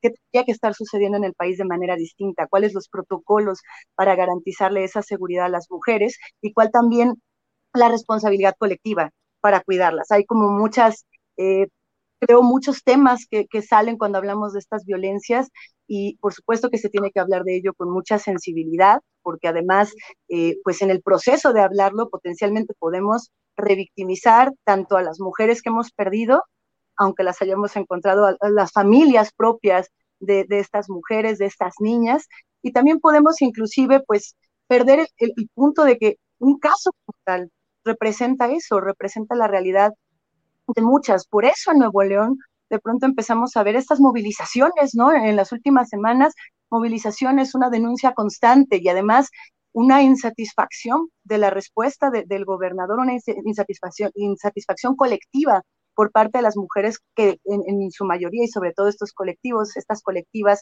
de activistas que dicen, a ver, el gobernador Samuel García anda en el TikTok diciendo, miren los logros que hacemos con respecto a los temas de violencia, pero pues será esa la estrategia, el, tema es qué estrategia se está tomando eh, a nivel regional y a nivel nacional. Es delicadísimo. Gracias. Gracias, Luisa. Fernando Rivera, gobernador TikTok, gobernadora o cogobernadora Fosfo, Fosfo allá en Nuevo León, pero en los estados en lo general y a nivel de gobierno federal, ¿cómo ves si se ha podido cumplir con planes, con propósitos o todo está quedando en puro bla, bla, bla, mientras la realidad es impactante en los casos cotidianos de agresiones a mujeres, Fernando? No, lamentablemente no se ha podido cumplir, más allá de la voluntad que pueda tener el gobierno actual y los gobiernos estatales.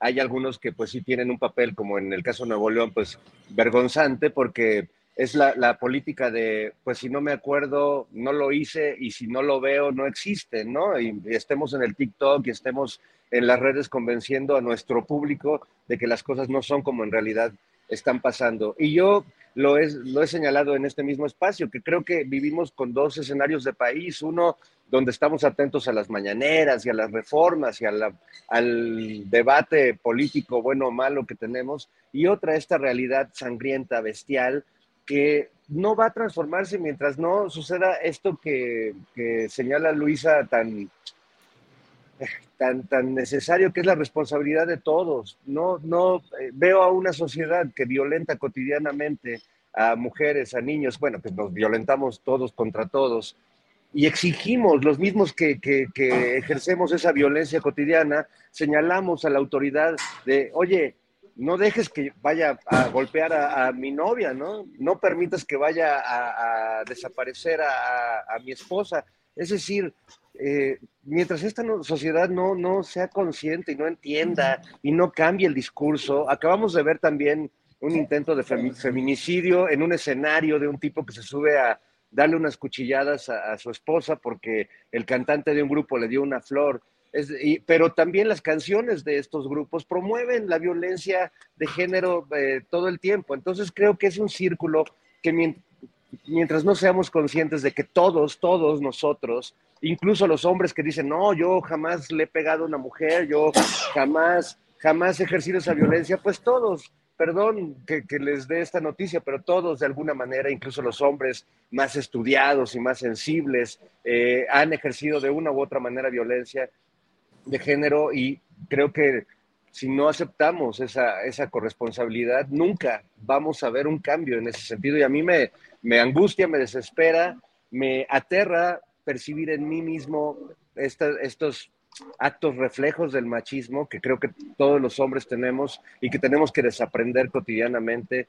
Eh, ojalá, ojalá pudiera haber en este momento una esperanza de que esta violencia baje, pero no solo depende de los gobiernos, sin duda, depende de la, misma sociedad que creo que se está haciendo de la vista gorda como si fuéramos todos el gobernador de Nuevo León y su esposa. Gracias, Fernando. Horacio, eh, de lo que dice Fernando Rivera, te quiero preguntar, ¿hay una responsabilidad social y política de la música en general y en particular y en concreto, un reflejo de nuestra cultura deformada? Son narcocorridos, este movimiento alterado cuyos videos llegan a tener decenas de millones de vistas donde narran detalladamente acciones de grupos contra otros y que hacen una alegoría y un himno de esa violencia. ¿Es un reflejo de la sociedad y por tanto hay que entenderla así? ¿O es algo que va cultivando y retroalimentando esa violencia colectiva, Horacio? absolutamente de acuerdo. O sea, los textos de las canciones que tú mencionas, ¿no? De los de los narcocorridos, que incluso alguna vez yo, yo, por la manera de insuflar los alientos, hace muchos años hice una entrevista en la revista Contenido, donde manifesté que me molestaba muchísimo cómo sobre insuflan, sobre soplan los instrumentos de aliento de la música grupera para hacer un sonido chillante y estruendoso. Es este. Así horrible. Y bueno, me llovieron hasta amenazas de muerte, ¿no? Pero también cuestioné lo de los textos, que son verdaderamente, sí, incitan a la violencia. Pero también hay, hay muchas cosas en el, en, el, en el reggaetón y en las mismas canciones convencionales populares que a veces cosifican también a la mujer, ¿no? Entonces, esa cultura de cosificación de la mujer, esa, esa cultura del machismo, que no nada más está en México, está en todo el mundo, pero aquí es muy patente, porque aquí se enalteció un machismo en los años 40 y 50 con, con todas las películas de, de, los charros y de los machos mexicanos, que se, se, nos, se nos hizo muy normal y se nos hizo muy cotidiano, ¿no? Eh, reprimir los sentimientos del hombre, eh, castrar a las mujeres para que las mujeres fueran libres sexualmente, emocionalmente, profesionalmente. Ah, hubo muchísimas cosas que se fueron fraguando poco a poco, se fueron este, solidificando para estar como estamos ahora, aunado a un sistema de justicia, y vuelvo a repetir, eso no debemos dejar de ser incisivos, que fue hijo también de ese machismo y que fue hijo de esa, de esa, de esa podredumbre eh, educativa y cultural, y la chatarrización de esa cultura a través, a partir de las televisoras comerciales y de toda la, la, el discurso y la, la este, el paradigma de que eh, vamos a poner a las mujeres como, como cosas, realmente como objetos de ornato, como, eh, este, bueno, como, como objetos para ser violados por cuadri, como aquel debate famoso, ¿verdad?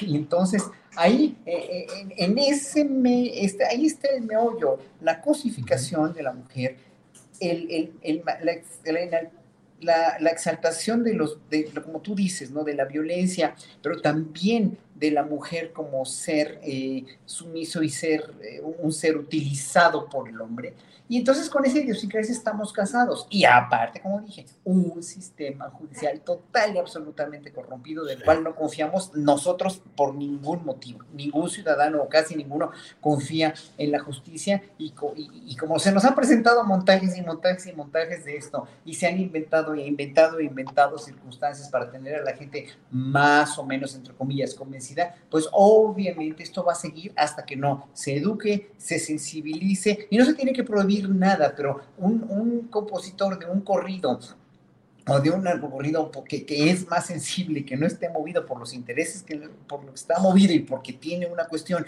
obviamente socioeconómica, a la cual le, le tiene que permitir, o le permitió volverse compositor de narcocorridos, pues nunca va a cambiar y luego, y pues luego los matan y los asesinan y luego, obviamente, pues veo uno, ¿por qué? Pues porque estaban coludidos con ellos y no les cumplió, ¿no? Yo por eso, bendita sea la hora en que la música clásica no les gusta a los narcotraficantes, porque si no yo me hubiera muerto.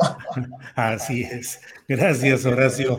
Eh, Luisa Iglesias, evidentemente hay un movimiento feminista muy extendido, muy activo. Lo conozco, lo vivo en casa y aprecio que se dé el análisis, la discusión.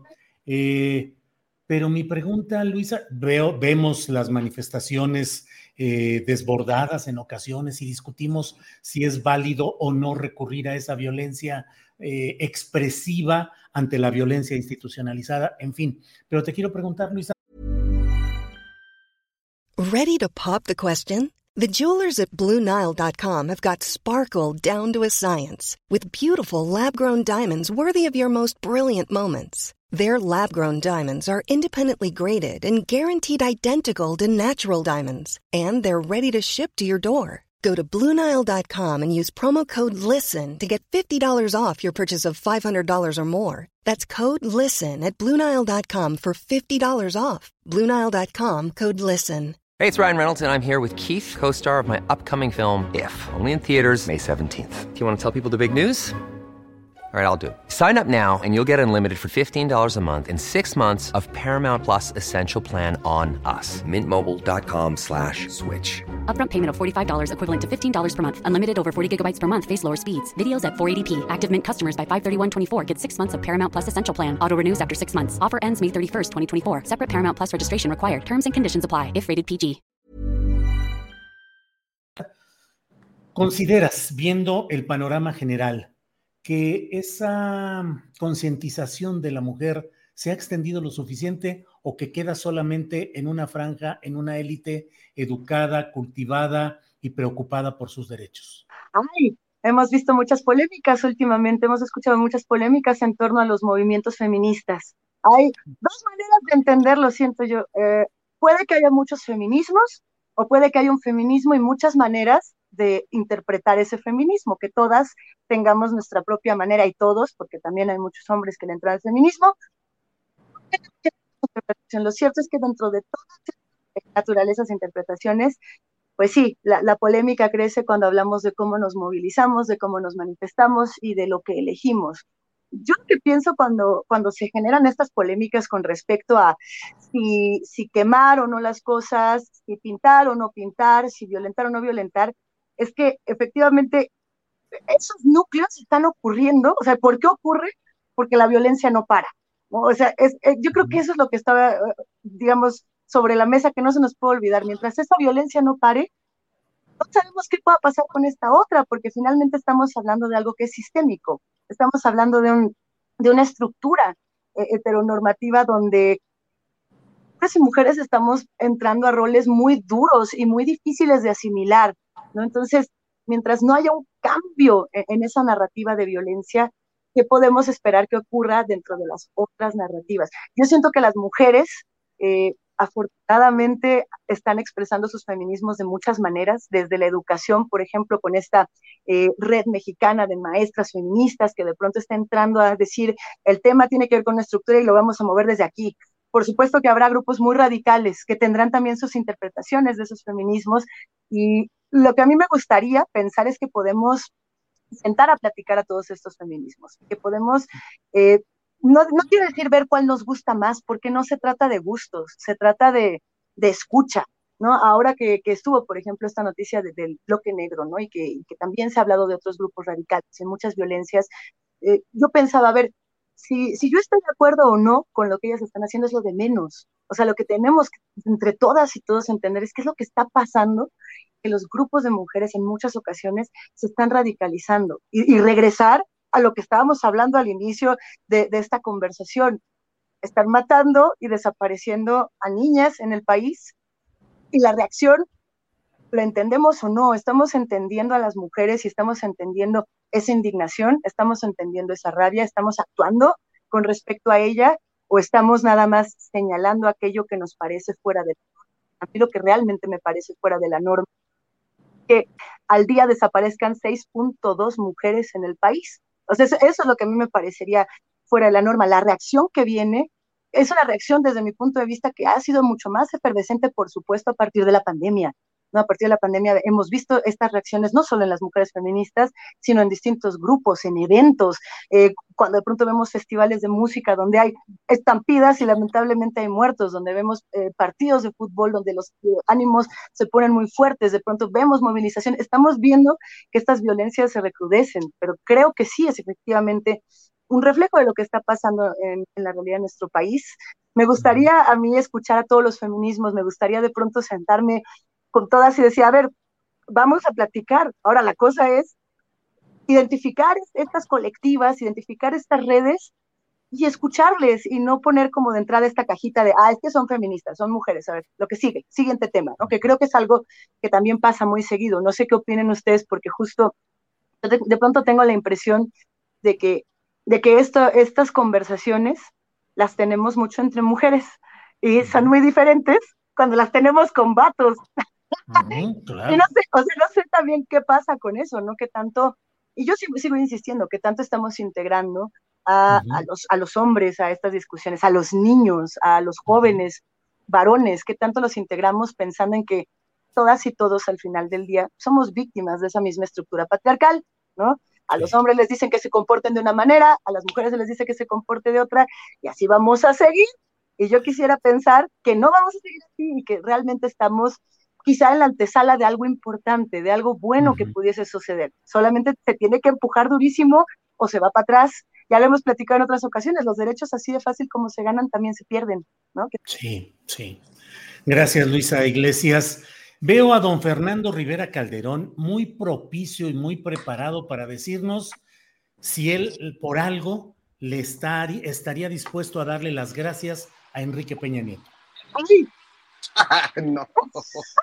¿Por qué no, Fernando? No, no, no, Este, fue una reacción este, natural a tu pregunta. No, no. Este, mira, sin duda tengo que agradecerle como creador de parodias, sketches como comediante, humorista, pues sí creo que es uno de los grandes eh, exponentes del humor involuntario en México, ¿no? O sea, pero grande, grande, o sea, hizo grandes chistes que él jamás se enteró, uh -huh. eh, como el de los cinco minutos, que ahora hasta cita este, la, la esposa, Beatriz, la esposa del presidente López Obrador, porque realmente pues te, te, le, era, era, tan, tan, pero tan, que le salía de manera natural y no se daba cuenta. Pero fuera de eso, la verdad es que no, no le agradecería nada.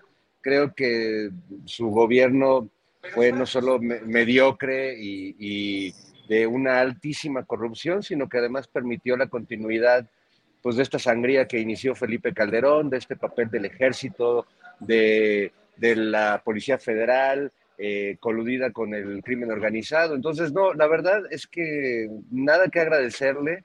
Este, recuerdo haberlo visto en varias reuniones, este, de estas que organizan, que de los 300 líderes y todo eso, y recuerdo eh, con mucha penita ajena cómo cuando llegaba Peña Nieto, pues todos estos periodistas, Ciro, Pascal, etcétera, se paraban a, hacer este, literalmente una fila de besamanos, ¿no? Un besamanos espontáneo para rendirle tributo al gran Tlatoani Peña Nieto.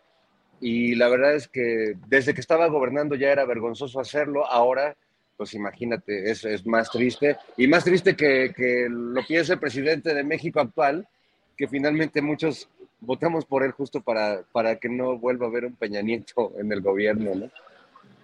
Gracias, Fernando.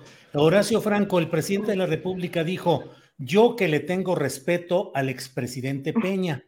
Y luego más adelante dice, pero ¿por qué le tengo consideración y respeto? Porque a diferencia de Calderón, de Fox y de otros, no se metió en la elección. Exacto. ¿Qué opinas, Horacio, de que el presidente de México exprese consideración, respeto, y en otra parte dice que le expresó agradecimiento al propio Peña Nieto. ¿Qué opinas, Horacio? Mira, voy, voy a acabar la, idea de lo de la, la, cuestión de la familia, porque aquí hay muchos en el chat, muchos están sí diciendo que todo empieza en la familia, y es cierto, mientras en México se sigan teniendo hijos no deseados, no planeados, no queridos, no educados, y de veras, aunque, aunque sea difícil para los papás que trabajan o lo que sea, pero si no les pones atención a la educación de los hijos deseados y planeados, pues obviamente esto va a seguir siendo igual. Y luego lo de Peñanito. Sí, mira, yo ayer eh, que, que, oí eso, se me, o sea, se me vinieron muchas cosas en la cabeza con lo del presidente, ¿no?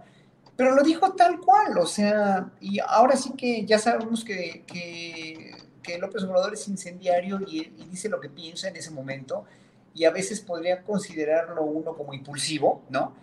Yo no hubiera dicho, obviamente, que respeto a Peñanito, porque a mí Peñanito y su gobierno no me merecen el menor de los respetos, ¿no? Aparte, pues fue el más corrupto que hemos tenido en mucho tiempo, o sea, peor que los anteriores. Aquí sí se, se, se pasaron la barda, nada más con ver la fotografía de los nuevos prospectos priistas, los gobernadores, el nuevo PRI, y ver a los Duarte y a toda esa sarta de horror que, que en verdad eh, eh, le trajo tanto daño y aparte tanto dolor y aparte tanto desfalco a México, obviamente pues no puedes tener, no puedes tener este, ni tantito respeto por un gobierno así, ¿no? Y por un partido así. Eh, qué bueno que ya se está terminando esto, porque digo, ya al PRI le queda poco tiempo, ojalá que, que mis palabras sean de profeta, porque en verdad sí le hicieron muchísimo daño a México. Y Peña Nieto, pues, no era otra cosa más que un pobre títere, o sea, el pobre hombre no sabía ni hablar, el pobre hombre nunca dio una conferencia de prensa, nunca discutió con nadie, un presidente que, que, o sea, no, no, no, un presidente que no, no, no tiene idea de, no tenía idea de, de dónde estaba parado, o sea, él fue un pobre títere, un pelele, en realidad él sí fue un pelele y un guiñapo de todos los que lo manejaron, entonces, bueno, lo bueno fue que no se metió. Ok, para López Obrador fue ahí como que defender el punto medular de que, bueno, yo lo respeto porque no se metió. Es que imagínense si se hubiera metido, o sea, imagínense que si hubieran robado las elecciones, se hubiera puesto todo esto color de hormiga. Entonces, obviamente, López Obrador ahí, pues lo dijo tal como lo sintió, ¿no? Lo respeto, pero sí, le, le sí lo demandé, pero sí le dije, pero sí, etcétera. ¿Fue un error lo que dijo Horacio? ¿Cómo? ¿Fue un error del presidente López Obrador lo que dijo respecto a Peña Nieto? Yo no puedo considerar que sea un error. Él lo sintió así y yo, yo lo hubiera dicho diferente. Yo le hubiera dicho, bueno, sí respetó la elección, pero pues es un, es un, es un, este, eh, es una vergüenza y un escándalo para la nación haber tenido un presidente. Así que ya lo demostró con hechos el Peña Nieto mismo y ya también lo, lo, lo, lo ha inferido muchas veces y y demandó muchas veces y lo dijo en voz alta López Obrador. Entonces, el hecho de que. Pero sigue impune, Horacio, sigue impune ese Peña. Es el problema. ese es el y hay quienes interpretan, interpretamos esas declaraciones de ayer del presidente López Obrador como una confesión de un pacto de impunidad. Mira, yo nunca, yo nunca me imaginé y no y me sigo sin imaginar que haya un pacto de impunidad pero hasta que no intervenga un tercero. Aquí no es una cuestión de dos, porque si el presidente lo manda a encarcelar y lo manda a investigar él mismo, ya la fiscalía ya no va a ser autónoma e independiente. El problema, otra vez vuelvo a lo que siempre digo, ¿no? El fiscal no está actuando, la fiscalía debería actuar y no está actuando. Entonces ahí sí que ya no puede ser, el presidente no le puede dictar línea por una cuestión personal, dijéramos, vamos a, vamos a cuidar a, decirlo así, personal, entre esos dos presidentes, el expresidente y el presidente actual, pero la fiscalía, carajo, tiene que, actuar en, este, para poner en la cárcel a todo ese, esa sarta de corruptos que nada más ahorita está los Oye y está el, otro Mauri en, la cárcel, pero son muchos más, o sea, es todo un sistema, eh. o sea, de verdad yo creo que las cárceles no alcanzarían para, para encarcelar a toda esta sarta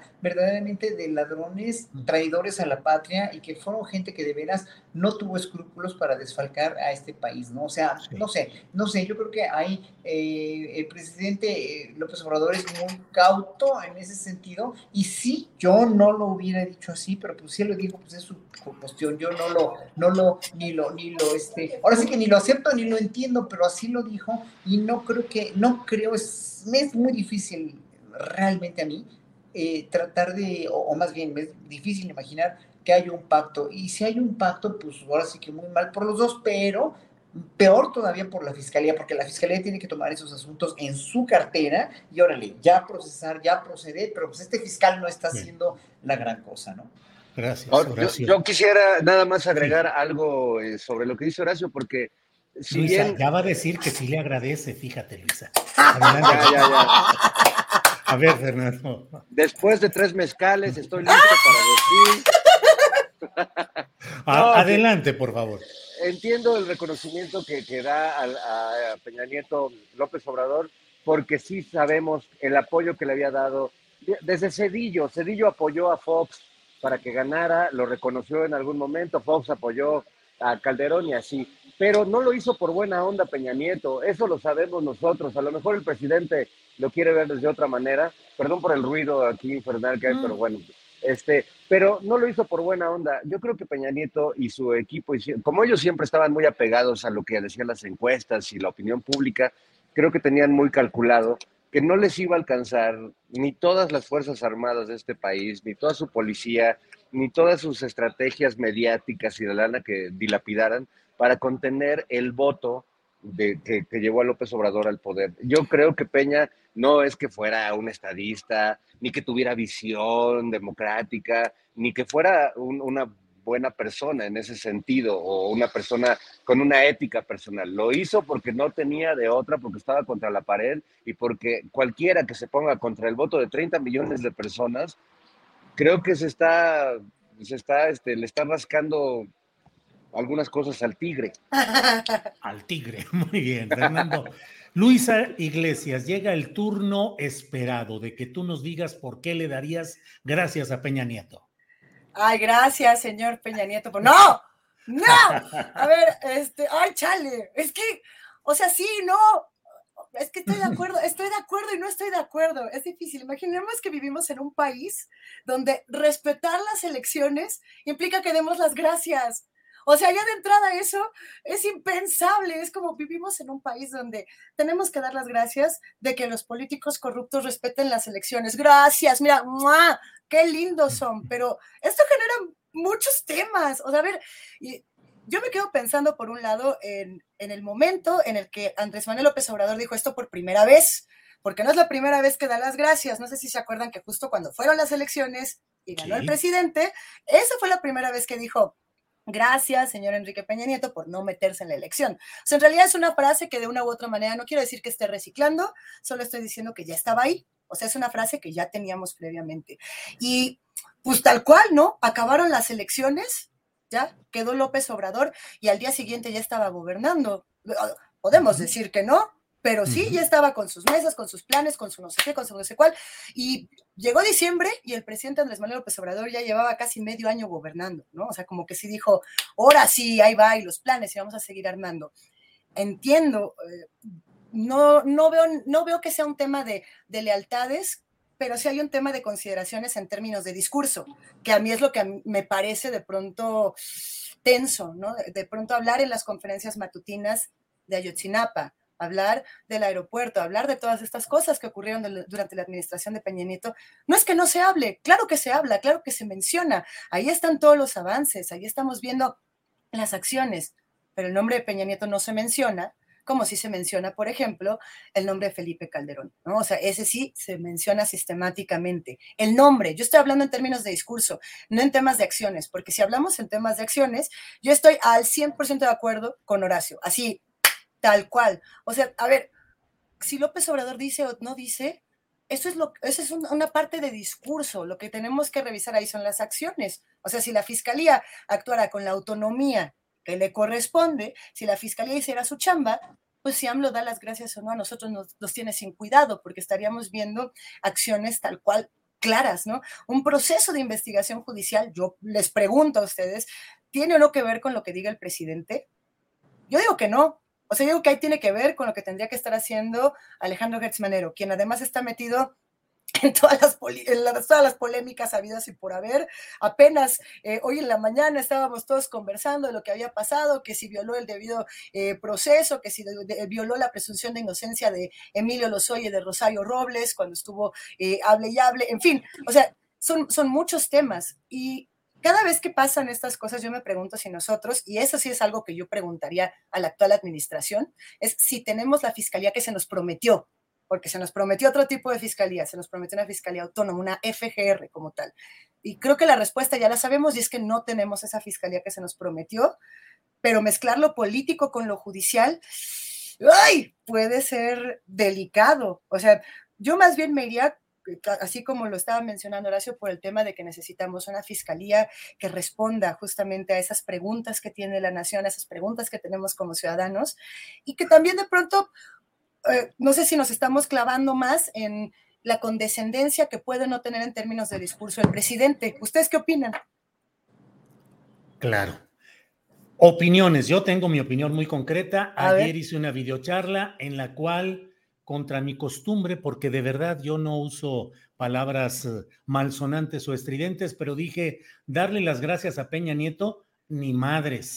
O sea, ni madres. O sea, dije, disculpen, pero ni madres. O sea, yo no veo cómo se puede pensar en que pueda haber consideración, respeto o agradecimiento para Peña Nieto. Y me parece además que entramos a una etapa muy peligrosa en términos de pedagogía social, porque se muestra a la gente que el corrupto, el gran corrupto, el que hundió a México, el, creó las, el que creó las condiciones que diariamente señala el presidente de la República como causa de la gran tragedia nacional, el que creó todo esto puede ser considerado, eh, respetado y agradecido por todo lo que nos hizo y que cotidianamente se señala, pero que no hay acciones judiciales en su contra. El presidente de la República tiene la capacidad jurídica para presentar por sí mismo las acciones judiciales en contra de sus antecesores. Él ha dicho que no está en su ánimo buscar venganza. No le pedimos venganza, le pedimos justicia. Y no pedimos que ponga sus consideraciones personales de si él quiere o no quiere eh, entablar acciones contra el pasado lo que se tiene es que cumplir, porque si no, pareciera que entonces la gran corrupción que se denuncia está siendo solapada, porque hasta hoy no hay castigo para ningún peñista, ni para Peña, ni Videgaray, ni Pedro Joaquín Colwell, ni Osorio Chong, ni nadie. Están en la cárcel Rosario Robles por otro tipo de asuntos eh, y en otra lógica jurídica, y nada más, porque no se ha castigado a nadie. Y Peña Nieto sigue impune, paseando, disfrutando, tranquilo, y ahora bajo respeto y consideración. Horacio, perdón.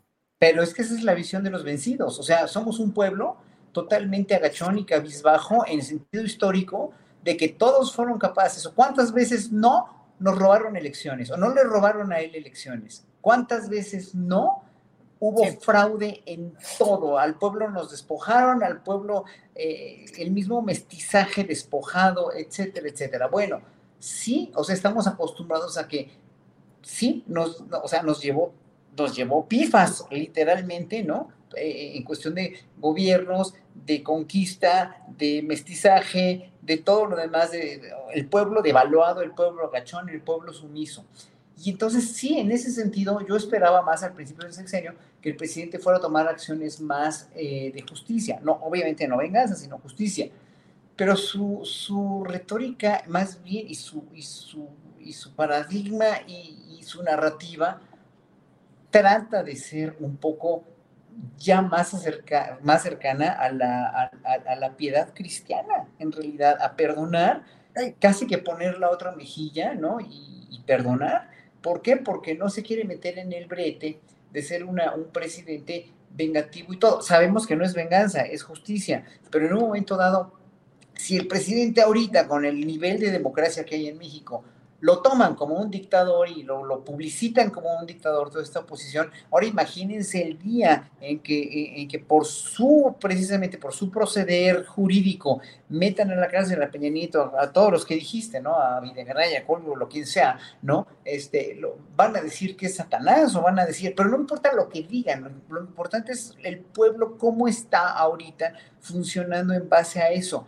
Y el pueblo ya nos hartamos de tan o sea, de saber, digo, nos informa, sí, pero ya nos hartamos o ya estamos verdaderamente asqueados, esa es la palabra, estamos asqueados de saber tanta corrupción y queremos seguir adelante. Y por ese seguir adelante, creo yo, Julio, que es porque Andrés Manuel tiene ese 71% de aprobación, porque el pueblo ya en un momento dado, no es que se le olvide, bueno, sí, los pueblos no tienen memoria, o sea, eso pasa en Europa, en Asia, en África, o sea, la memoria se les va al pueblo inmediatamente porque no hay una, un, cultivo de la memoria histórica, pero, pero ahí yo lo que quiero decir es que el pueblo ya está tan dolido y los pueblos del mundo están tan dolidos por todas las acciones terriblemente mezquinas de los gobernantes que ya queremos ver hacia adelante. Entonces, yo creo que Andrés Manuel ahorita sabe muy bien que haciendo otra cosa en la cual, sí, nosotros con la sed de justicia que tenemos, sí quisiéramos ver a Peñanito en la cárcel y todos los demás,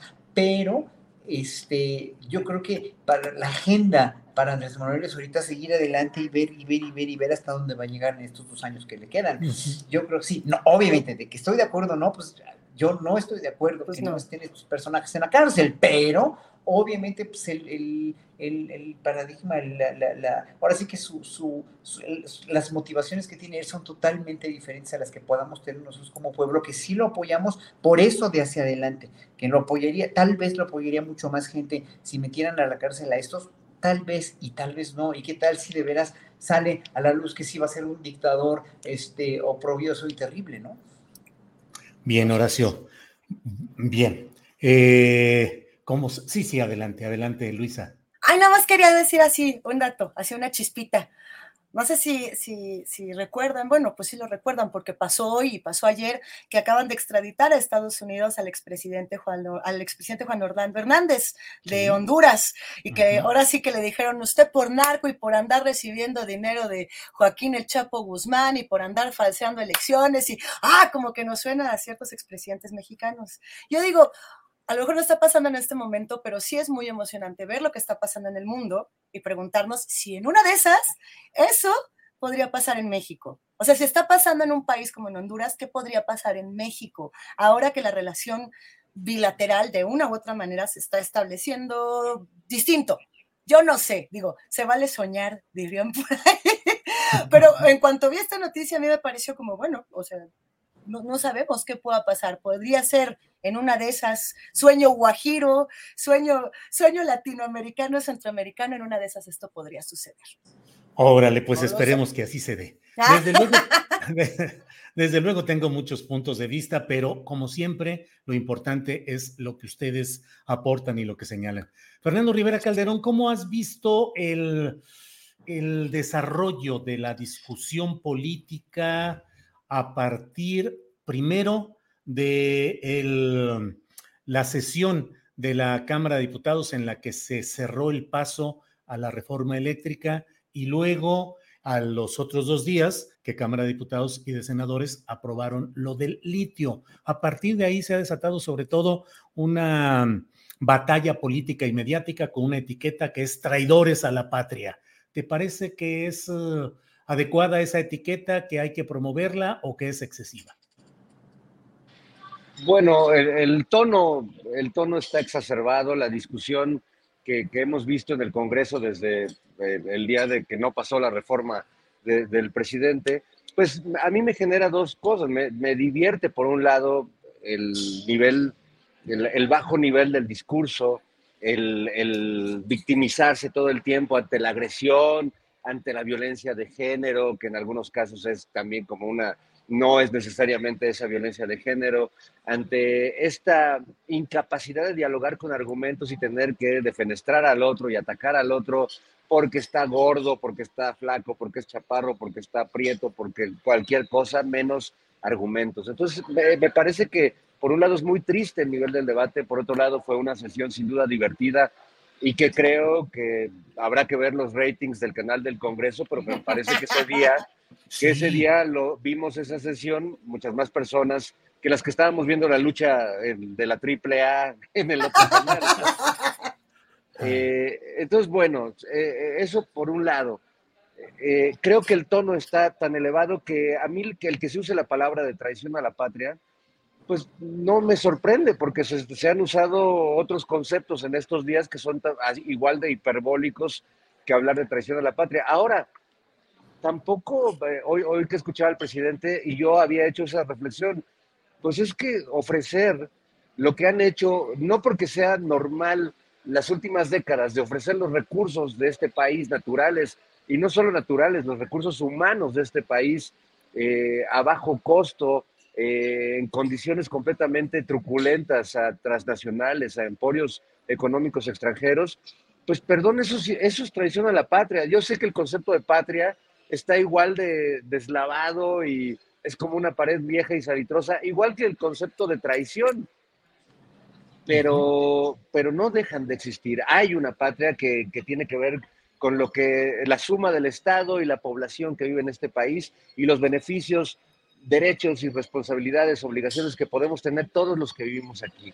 Eh, quien actúa contra esa, esa, esa masa, contra esa, eh, ese grupo de personas que nos consideramos mexicanos, seas de Chihuahua o de Campeche, eh, está atentando contra el bien común de todos. Y eso, pues, es una traición. Eh, en el amor es más fácil decirlo. Hay muchas canciones que documentan el, el, espíritu despechado de alguien que se sintió traicionado por el ser amado. Y en política, como que el tema de la traición quedó. Ese concepto no nos gusta a los políticos, ¿no? No somos traidores, somos visionarios, negociadores, entendemos la política de otra manera, creemos que la economía debe estar abierta. No, pues al final esto lo hemos visto eh, eh, desde tiempos inmemoriales y pienso hoy, para recordar a los traidores de hoy, a uno de nuestros grandes traidores del ayer, que es Juan Nepomuceno Almonte, hijo del general José María Morelos y Pavón, hijo natural, como dicen en las biografías, eh, que habiendo vivido con, con su padre, que además yo creo que ahí hay un tema freudiano, porque el papá pues le decía que era su sobrino porque el papá era cura, ¿no? Entonces, tráete a mi sobrino, oye, soy tu hijo, sobrino, cállate. Entonces era, era difícil. Y, y, este personaje pues generó tal resentimiento que habiendo sido parte del sitio de Cuautla y habiéndose convertido en un político y en un militar a la sombra de su padre, pues es el que encabeza las negociaciones para que vayan a, a decirle a Maximiliano, vente a rescatarnos porque el que nos gobierna es un naco, y es prieto y es indio y es chaparrito y necesitamos un güerito de ojos azules. O sea, casi casi estoy viendo a Cuadri en la comisión yéndole a pedir a Maximiliano, por favor, tú que sí hablas francés, rescátanos de este naco, ¿no? ¿A quién más integrarías en esa eventual comitiva encabezada ah, por Cuadri? Yo creo que la nueva comitiva que vaya a ofrecerle ya ya no sería el segundo imperio, sino el tercer imperio mexicano, pues tendría que ir sin duda Lili Telles, Gabriel Cuadri, este, Kenia López, Lía Limón, Margarita Zavala, este, Marianita Gómez del Campo, eh, Álvarez Maínez, Dante Delgado, no, es que podría ser un, contingente, o sea, no hay emperador en el mundo, Julio, que se resistiría al carisma de, estos, de esta comisión de notables. Esa sería una auténtica comisión de notables. Bueno, eh, Luis. Oye, me, faltó, perdón, nada más eh, a, don Francisco Martín Moreno, que tendría que ir ahí nada más por, por la referencia que le dio el presidente oye, el día de oye, ¿te acuerdas, ¿y te acuerdas que quedamos de ir a comer con él una vez? Pues, creo, creo que es ahora, Horacio. Deberíamos de hacer la comida con Francisco Martín Moreno, tú y yo. ¿Habrían acabado incendiados en la plaza principal? Nos hubiera, nos hubiera quemado. Qué bueno que no fuimos. Mira, así nos cuidamos, hablando de tu primera pregunta, Julio, así es como nos cuidamos. muy bien, muy bien. Bien por cuidarnos todos. Bueno, como ustedes saben, llega el momento en el cual debemos eh, despedir esta transmisión para Canal 22. Seguimos nosotros en YouTube, pero como siempre agradecemos a quienes nos ven desde Canal 22 donde este programa se retransmite a las 7 de la noche de manera honoraria. Es una contribución de esta mesa del más allá al Canal 22. Así es que muchas gracias a quienes nos ven en Canal 22. Se despide la mesa del más allá. Hasta luego. Bueno, y ahora nos quedamos ya aquí en nuestro canal de YouTube. Eh, eh, Luisa Iglesias Arvide, tenemos siempre el momento para cuando llegamos a los postres, pues lo que quieras plantear de algún asunto, algún tema, invitación, reflexión, oración, lo que desees, Luisa. Ah, yo sí tengo un tema que quiero compartir y que creo que pasó un poco por debajo en la discusión nacional. Apenas hace que, hace dos días fue el 420. Ahora sí que el día del échese su, su, gallito, su bongazo, lo que usted quiera. Respetamos a los que fuman y a los que no fuman, no se trata de eso. Generalmente cuando llega este día romantizamos o hacemos un estereotipo de que es un día de diversión, de fumar, de echar relajo. Y hay una noticia que pasó como muy por debajo del agua que tenía que ver con varias comunidades en Oaxaca que consiguieron un permiso por parte de la COFEPRIS para poder cultivar.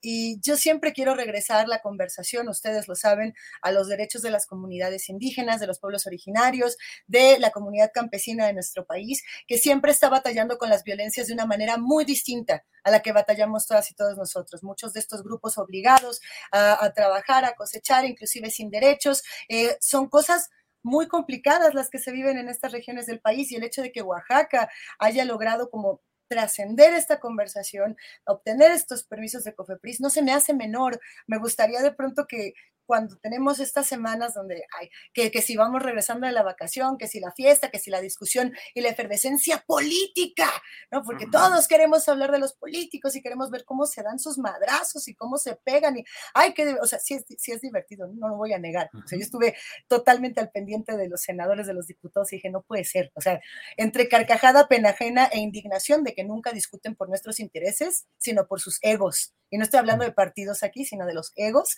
de los políticos cuando le gritan a otro, ah, para que se les quite, tienes cara de demonio, no sé qué, bla, oh, chido. Pero no es la discusión sobre nosotros, es sobre ellos.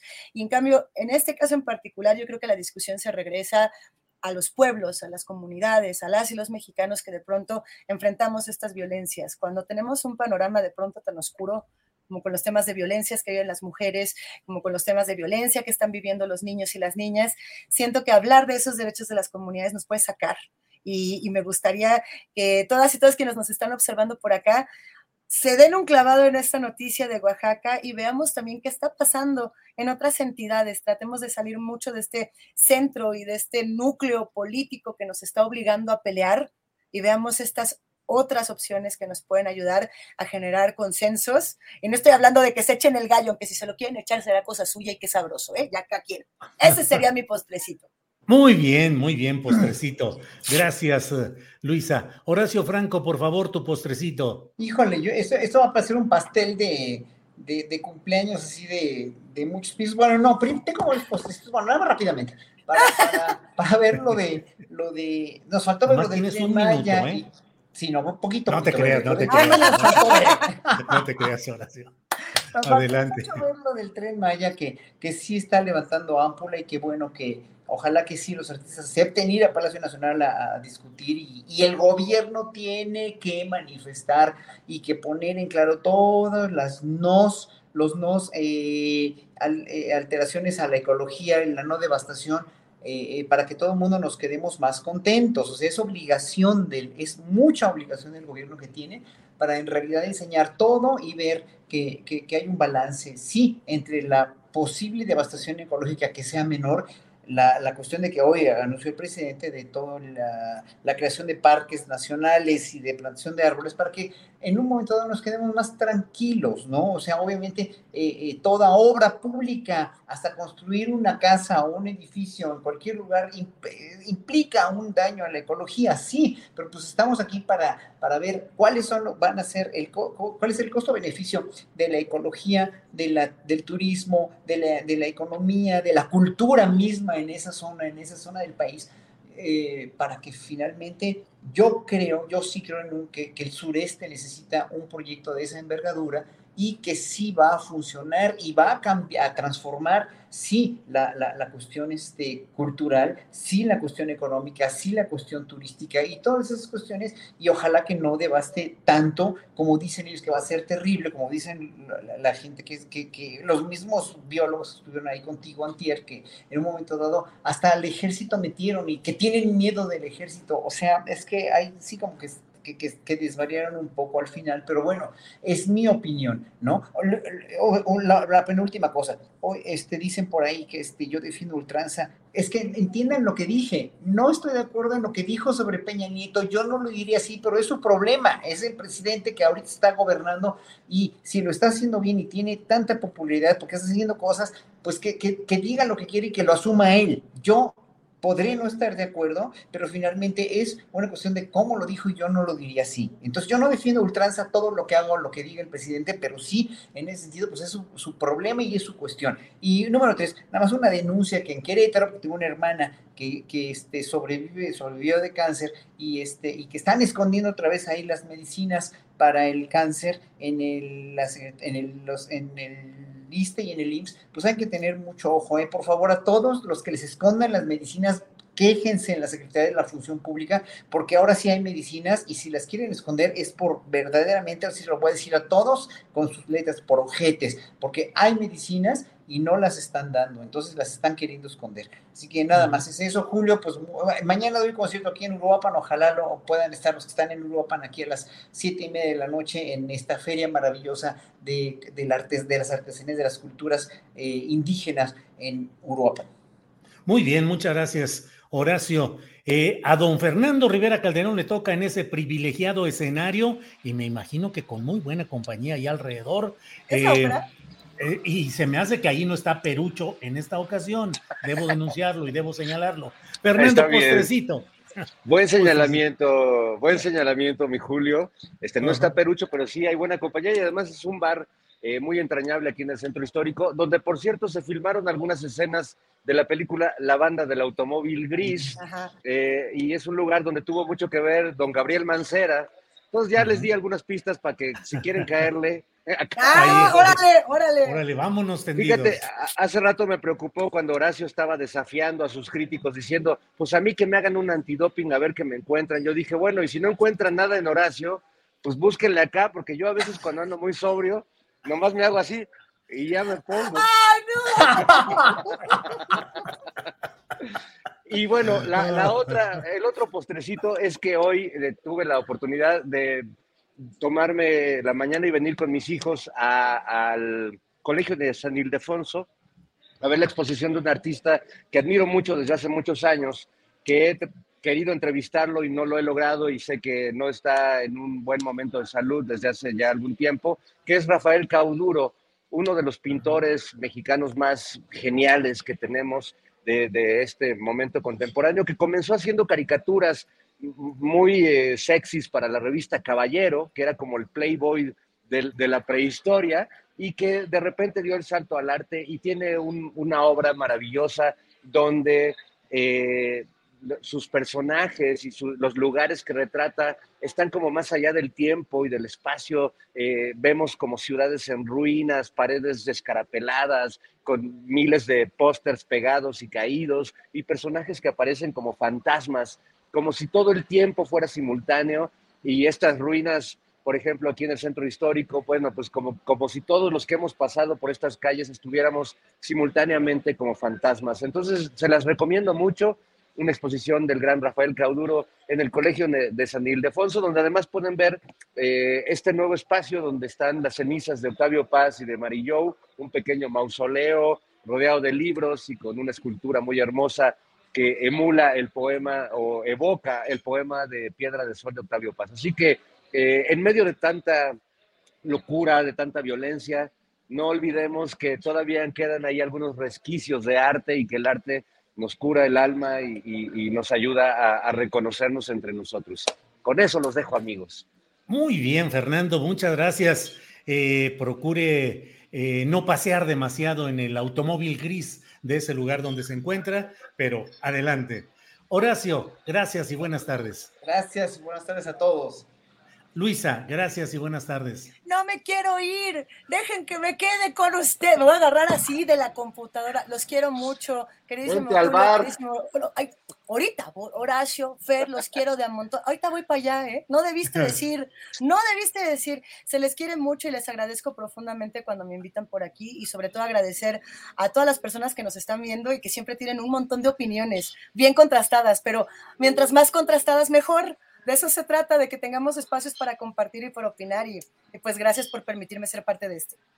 Gracias, Fernando, gracias igualmente. Faltan likes, por favor, den likes, likes, likes, porque tenemos un récord también, cada vez es récord, 8200 o más, casi 9000, y todavía faltan likes. Por favor, denle likes a Julio. Así es, y siguen las recomendaciones de fin de semana, no se vayan, viene María Hahnemann, vienen varias recomendaciones de fin de semana. Gracias Horacio, Fernando, Luisa, hasta pronto, hasta luego. Gracias. Adiós. Bueno, pues uh, seguimos adelante con el programa en este viernes porque ya sabe usted que Adriana Buentello está con nosotros para conducir las recomendaciones de fin de semana. Adriana, ya estamos aquí de regreso. Pues muy divertida la mesa el día de hoy, la verdad. Me encantó Luisa, que no se quería ir. Sí, no, no. Te digo que hay que ponerle segundo piso a ciertos programas. Y se fue de volada la hora. Julio, pues vamos sí. a entrar en las recomendaciones. Y tenemos, ¿qué crees? Nueva corresponsal en España. ¿En serio? ¿Quién, Adriana? Sí, vamos a ver a María Hahnemann. ¿Cómo estás, María? Buenas ah, tardes. Vale. Adri, Julio, ya viernes y pues hay muchas, muchas cosas. Primero que nada les cuento que la web Música en México tiene una radio las 24 horas con muy buena música. Entren a www.musicaenmexico.com.mx y busquen radio. En este proyecto también colabora Grupo Imagen que ha permitido que se difunda la colección que la que era la XLA. Hay una grandísima colección muy buena para escuchar. Por otro lado, el grupo chileno Macha y el bloque depresivo llega a la Ciudad de México a dar una serie de conciertos, la cual pertenece al tour que estarán dando en Chile. Los shows serán en el Foro Cultural Gilvana los días 20 y 27 de abril. Y están agotados, pero hay una nueva fecha el 4 de mayo. Y es que Macha trae bajo el brazo el álbum Sacó la voz del camarín y que están promocionando el sencillo que navega en aguas profundas Mar de Mares y que lo estarán presentando ese día. También estarán en Puebla, Cuautepec, Jalapa, Veracruz y Guadalajara. Vean sus fechas y compra de boletos en boletia.com. Y comienza la temporada de la Orquesta Filarmónica del UNAM con Iván López Reynoso como director huésped. El programa incluye La Crimosa de la Vista, ocho por radio revueltas, tres bosquejos latinoamericanos de Copland y variaciones concertantes de Ginastera. Concierto presencial en la sala Nezahualcóyotl mañana sábado 23 de abril a las 8 de la noche y domingo 24 de abril a las 12 del día. Y les cuento un proyecto muy padre por el fotógrafo y guitarrista Jesús Cornejo. Se llama La Caja de los Espejos, Retratos Hechos Canción. Y es el mismo Jesús quien nos platica de esto. Jesús, hola, qué gusto tenerte en Astillero Informa. Muchísimas gracias, Marial. Es un honor y un gusto también la invitación. Cuéntanos de la caja de espejos. Bueno, la caja de espejos es un proyecto del cual estoy como muy orgulloso y muy emocionado y ha sido como un regalo muy bonito de la vida porque la caja de espejos es una, una exposición fotográfica sonora donde son 25 historias de personas que yo he retratado a lo largo de la vida pero la mayoría de personas son eh, completamente cotidianas, o son retratos documentales, son personas eh, de, de, todas partes de Latinoamérica, hay, eh, hay fotos de Cuba, hay fotos de Uruguay, este, mucho de México, en, de Argentina, y, y hace como unos cuatro o cinco años me escribió Todd Closer, que es un guitarrista y un compositor estadounidense maravilloso, este, para proponerme hacer música para estas historias y estas fotografías también.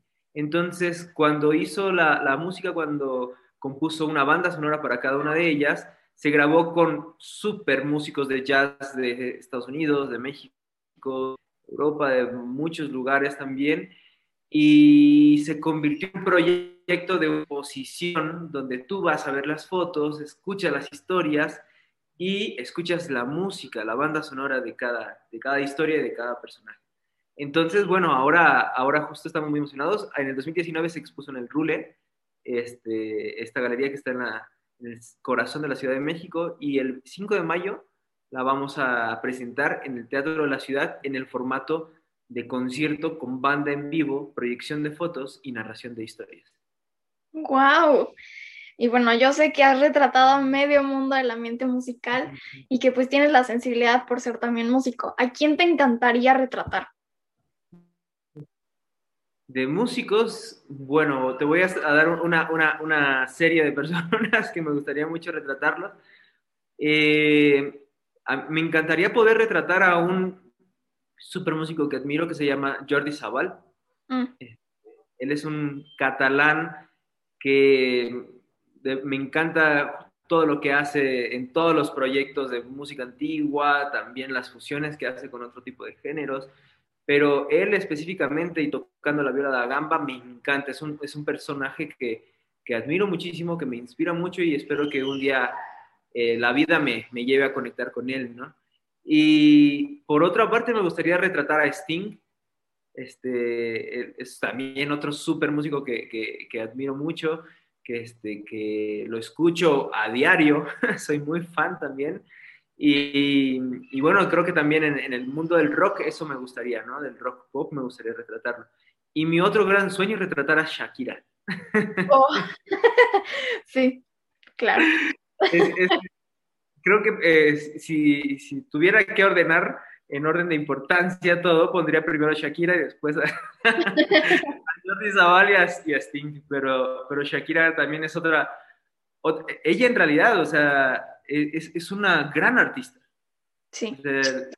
Es, en, en, todos los aspectos, en todos los sentidos, tiene, es, un, es un ser humano artista que, ha, que tiene mucho para dar. Entonces me, me parece un personaje bastante interesante para, para retratar más allá de lo hermosa que es, es como de, wow, quisiera un día poder retratarla y, y, y poder como descubrir más de ella en, a través como de las fotos también. Entonces, bueno, ahorita fueron los tres primeros que se vinieron a la mente. ¿Y un sueño que quieras realizar? Un sueño, caray. Ay, qué, qué, qué pregunta, María. Hay muchos, hay muchos sueños y, y, fíjate que luego me, me pasa que, que, que, hay un dicho que dice que justo tengas mucho cuidado con los sueños porque se te pone la vida, ¿no? Entonces, este, y eso es muy bonito también, o sea, creo que el, mi vida ha pasado así, siempre como con sueños que cuando menos me lo espero ya están sucediendo, ¿no?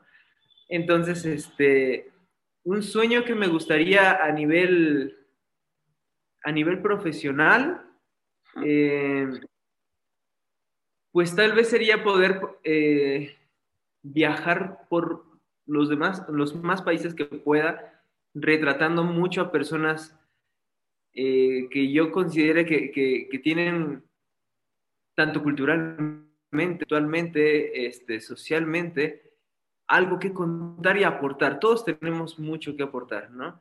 pero hay personas que están haciendo proyectos de vida que son importantes de, de, de, documentar, que son importantes justo como de a ese tipo de personas que están luchando por sus propios sueños. Y de pronto como que me he dado cuenta que, que mi gran sueño es, es eh, de alguna manera ser un puente para el sueño también de otras personas.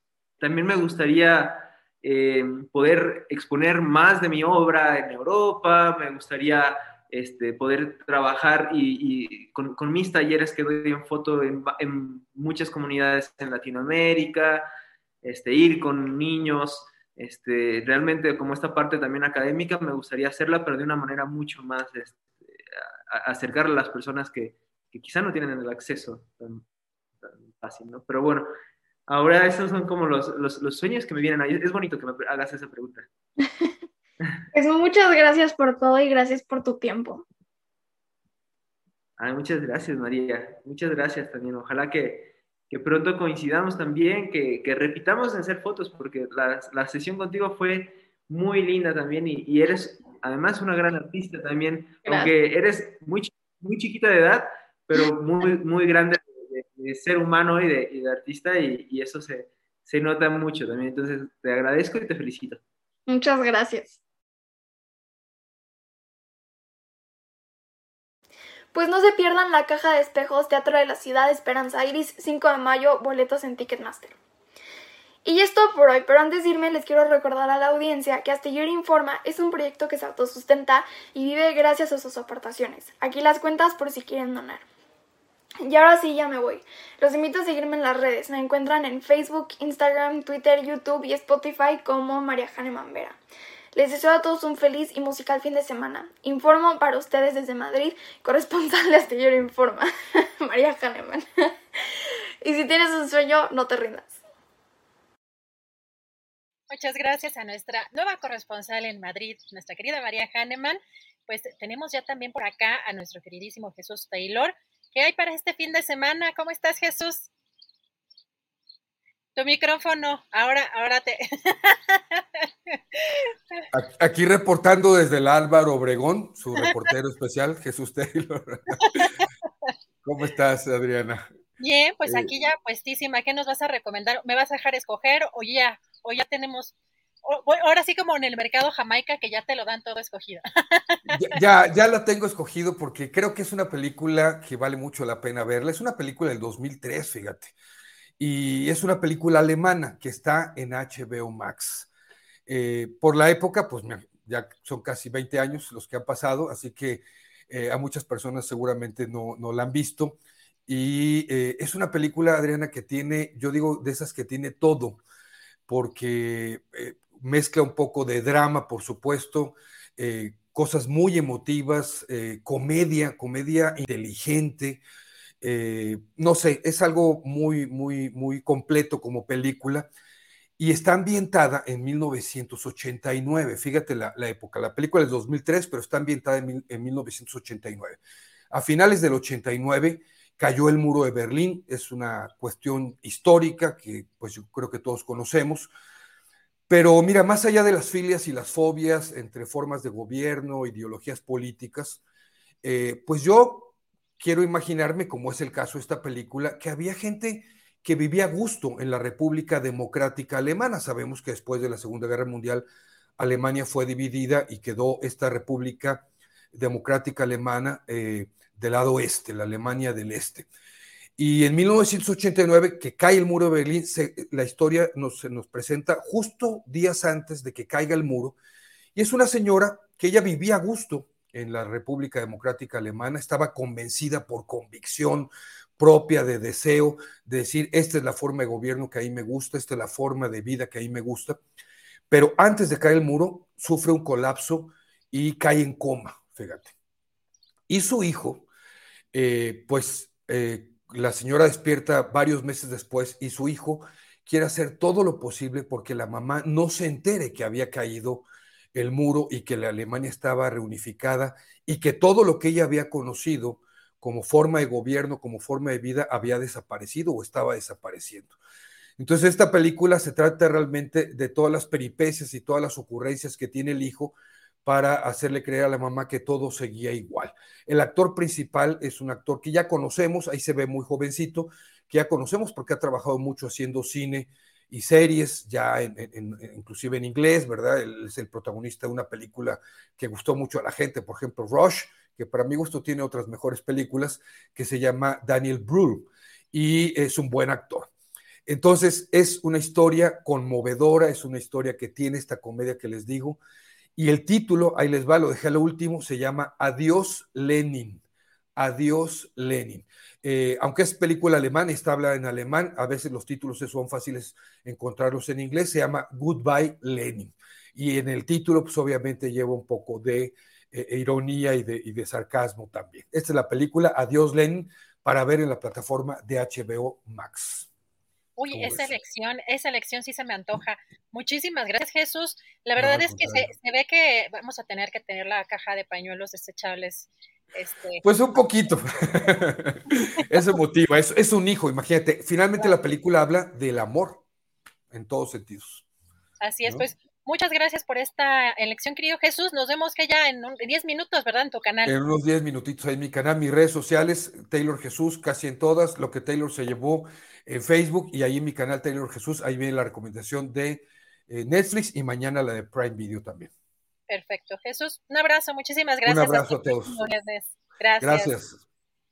Y como cada 15 días, vamos a platicar con Daniel Encino, editor de libros, quien nos tiene pues, una recomendación muy especial. ¿Cómo estás, Daniel? Muy buenas tardes.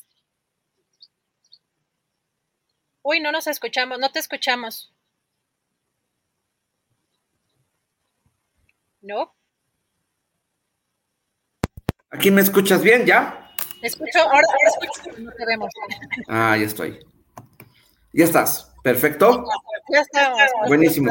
Oye, muchísimas gracias. Y pues bueno, un día antes de llegar al sábado, que se celebra el Día Mundial del Libro, que esto es muy interesante, celebra a, a nivel, es una celebración que, que la UNESCO ha nombrado el 23 de, de abril como el Día Mundial del Libro y que coincide con la fiesta de las rosas de San Jordi, en la que eh, los hombres eh, usualmente le regalan una rosa a una chica y la chica en, como una manera de agradecimiento les regresa un libro, pues eh, quiero hoy recomendarles a una novelista que recién descubrí y yo no la conocía y para mí ha sido un gran, gran descubrimiento, eh, querida Adriana. Yo no sé si tú recuerdes en, en la carrera de periodismo, cuando tomabas la, la, materia de periodismo escrito, que te decía el profesor que uno de los, de los géneros de la entrevista más difíciles es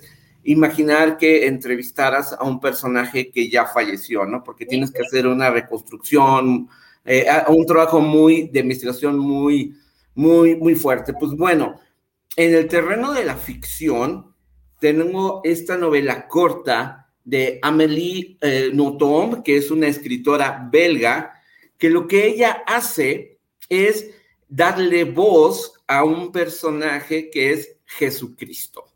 Jesucristo está siendo condenado eh, ya para ser crucificado y en ese momento él hace un ejercicio de autorreflexión y lo que nosotros encontramos en esta novela es a un Jesús que se enamora, que se enamora, o sea, que se equivoca, que se enoja, que no cree en el matrimonio, que le gusta dormir mucho y que tiene una visión muy particular muy interesante sobre la vida y sobre su misión en el momento en el que llegó, como también ha sufrido un poco de la incomprensión y la ingratitud.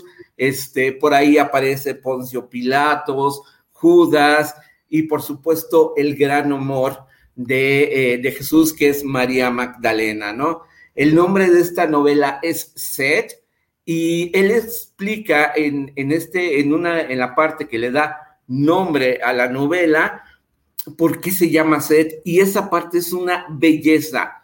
Eh, yo lo comentaba cuando estaba promocionando que esta novela, que si estamos hablando de un sacrilegio o una blasfemia, yo diría que no, esta es literatura y es literatura de la buena, es una gran novela donde uno comienza a, ver a Jesús desde otra perspectiva, eh, que porque aparte nos encontramos con un Jesús que tiene miedo, que tiene miedo a la muerte, miedo a su destino, ¿no? Y todo esto encierra esta novela corta que yo creo que es una gran recomendación para, esta, para este fin de semana. Es eh, Amélie Nothomb, la editorial es Anagrama y está ahora disponible y yo la, eh, descubrí recientemente eh, y no es de una secta, es realmente porque por aquí estoy leyendo, es el personaje, es el personaje que, lo humaniza demasiado, lo humaniza y lo piensa, su relación con los discípulos, es muy, muy interesante este ejercicio literario, muy bien hecho, yo los invito y es una, es una novela que, en verdad eh, no te va a dejar... Eh, de una manera pasiva, vas a empezar muchísimo sobre él. Es una, ella es una gran, gran novelista. Gracias, Daniel. Pues entrevista de ficción, creo que era lo que nos hacían eh, hacer en la carrera, justamente lo que mencionas, muy interesante porque, pues mencionas, hay que hacer una investigación y entender el personaje a una profundidad o con una gran profundidad. Así que, pues, muy interesante esta recomendación, querido Daniel, ¿dónde podemos seguirte en las redes sociales para platicar de este y otros libros más? Pues, en, eh, bueno, en eh, los libros de, de los viernes.blogspot.com, que es el blog que abrí precisamente para dar toda la información sobre los libros que comunico. Eh, no, todavía yo voy a escribir esta reseña, yo creo que entre mañana, porque ahorita me voy a una lectura de libros en el World Trade Center, cuatro y media, vamos a leer la novela 1994 en un festival del adulto mayor. Mañana voy a estar también allá a las 4.30 y finalmente quiero saludar a Jorge y Aurora, que son dos radioescuchas, bueno, no, televidentes, bueno, ¿cómo se les llama ahora, Adriana? Este... Espectadores, internautas, este... de espectadores internautas que me los encontré el sábado en una presentación de un libro y que son fanáticos de Astillero y me reconocieron, me dijeron, me saludaron y yo te escucho las recomendaciones con Adrián. Entonces, a Aurora y Jorge les mando un cordial saludo. Ahí está Aurora y Jorge, saludos. Muchas gracias, Daniel. Nos vemos en 15 días. Bye, chao, chao. Gracias a Daniel Mesino. Y cerramos con Javier Nieto, porque este fin de semana también es fin de semana para ir al teatro. ¿Qué hay de recomendaciones? ¿Qué hay de bueno este fin de semana, Javier? Buenas tardes. Hola, Adriana, muy buena tarde. Pues hay de todo como en Botica. Aprovechemos que ya refrescaron un poco los días, que ya finalmente Tlaloc nos hizo el honor de aparecerse y brindarnos su, un gran concierto en la madrugada de lluvia y relámpagos, afortunadamente. Dos noches de paz, dos noches que se pudo dormir. Sí, finalmente. Entonces, este, pues agradezcamos yendo al teatro. Una de las recomendaciones que quiero hacerles este fin de semana concluye temporada la obra Madre Coraje. Esta obra es original del autor europeo Bertolt Brecht.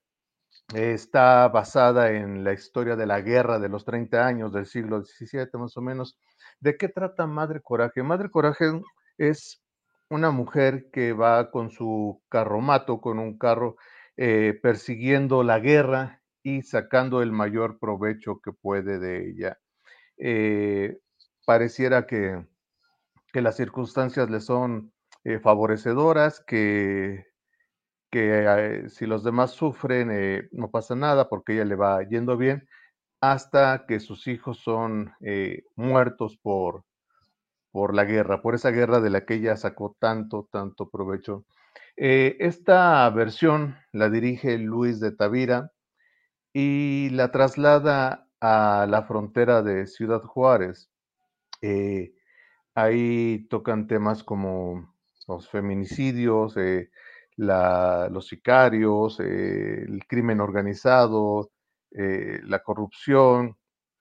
Es una historia que, que sigue siendo desgraciadamente vigente y en este contexto fronterizo, pues eh, resulta aterradoramente pues, vigente, perdón la, redundancia. Sí, eh, la protagonista es Perla de la Rosa, eh, que curiosamente hablamos de ella la semana pasada, que recibió el Premio Nacional de Dramaturgia Juan Ruiz de Alarcón, o sea que esta, esta mujer está en todo, es la protagonista de, este, de esta versión.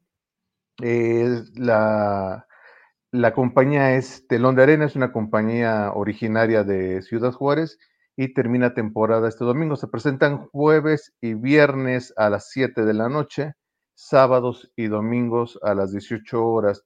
Eh, dura tres horas la obra aproximadamente, música, coreografía, como es habitual en las obras de Bertolt Brecht. Termina este domingo, no se la pierdan en el Teatro del Centro Cultural Helénico. Y en este mismo espacio, una recomendación para los pequeños, pequeñas, es La flauta de Hamelin, basado en el cuento de los hermanos Grimm. Se presenta eh, sábados y domingos a la una de la tarde. Inició el 10 de abril, termina el 26 de junio. ¿De qué trata esta versión de la flauta de Hamelin? La flauta de Hamelin trata sobre eh, eh, un personaje que se llama Strom, que es una persona que le falta una pierna, que es eh, resentida. Eh, al desaparecer la flauta, la mítica flauta de Hamelin, va a buscarla en su camino, hace equipo con una niña que se llama Leonora, que es eh, parte de un grupo de niños pepenadores. Ella es muda e inician la búsqueda de la flauta de Hamelin. la obra básicamente retrata la discriminación y la violencia hacia personas con capacidades diferentes, claro, con un enfoque familiar y, e infantil, porque va dirigido a ese, a ese target del público. Y, bueno, es, eh, yendo un poco más, más profundo, es una obra sobre la búsqueda de la esperanza y el por qué la esperanza es lo último que se debe perder. Eh, les repito, sábados y domingos a la una de la tarde y concluye temporada el 26 de junio. Eh, es eh, autoría de Osvaldo Valdovinos, dirige él también, junto con la maestra María Teresa Adalid y un elenco muy, muy talentoso, títeres, música en vivo, desde todo un espectáculo infantil y familiar. No se lo pierdan la flauta de Hamelin, sábados y domingos en el Teatro del Teatro del Centro Cultural Helénico.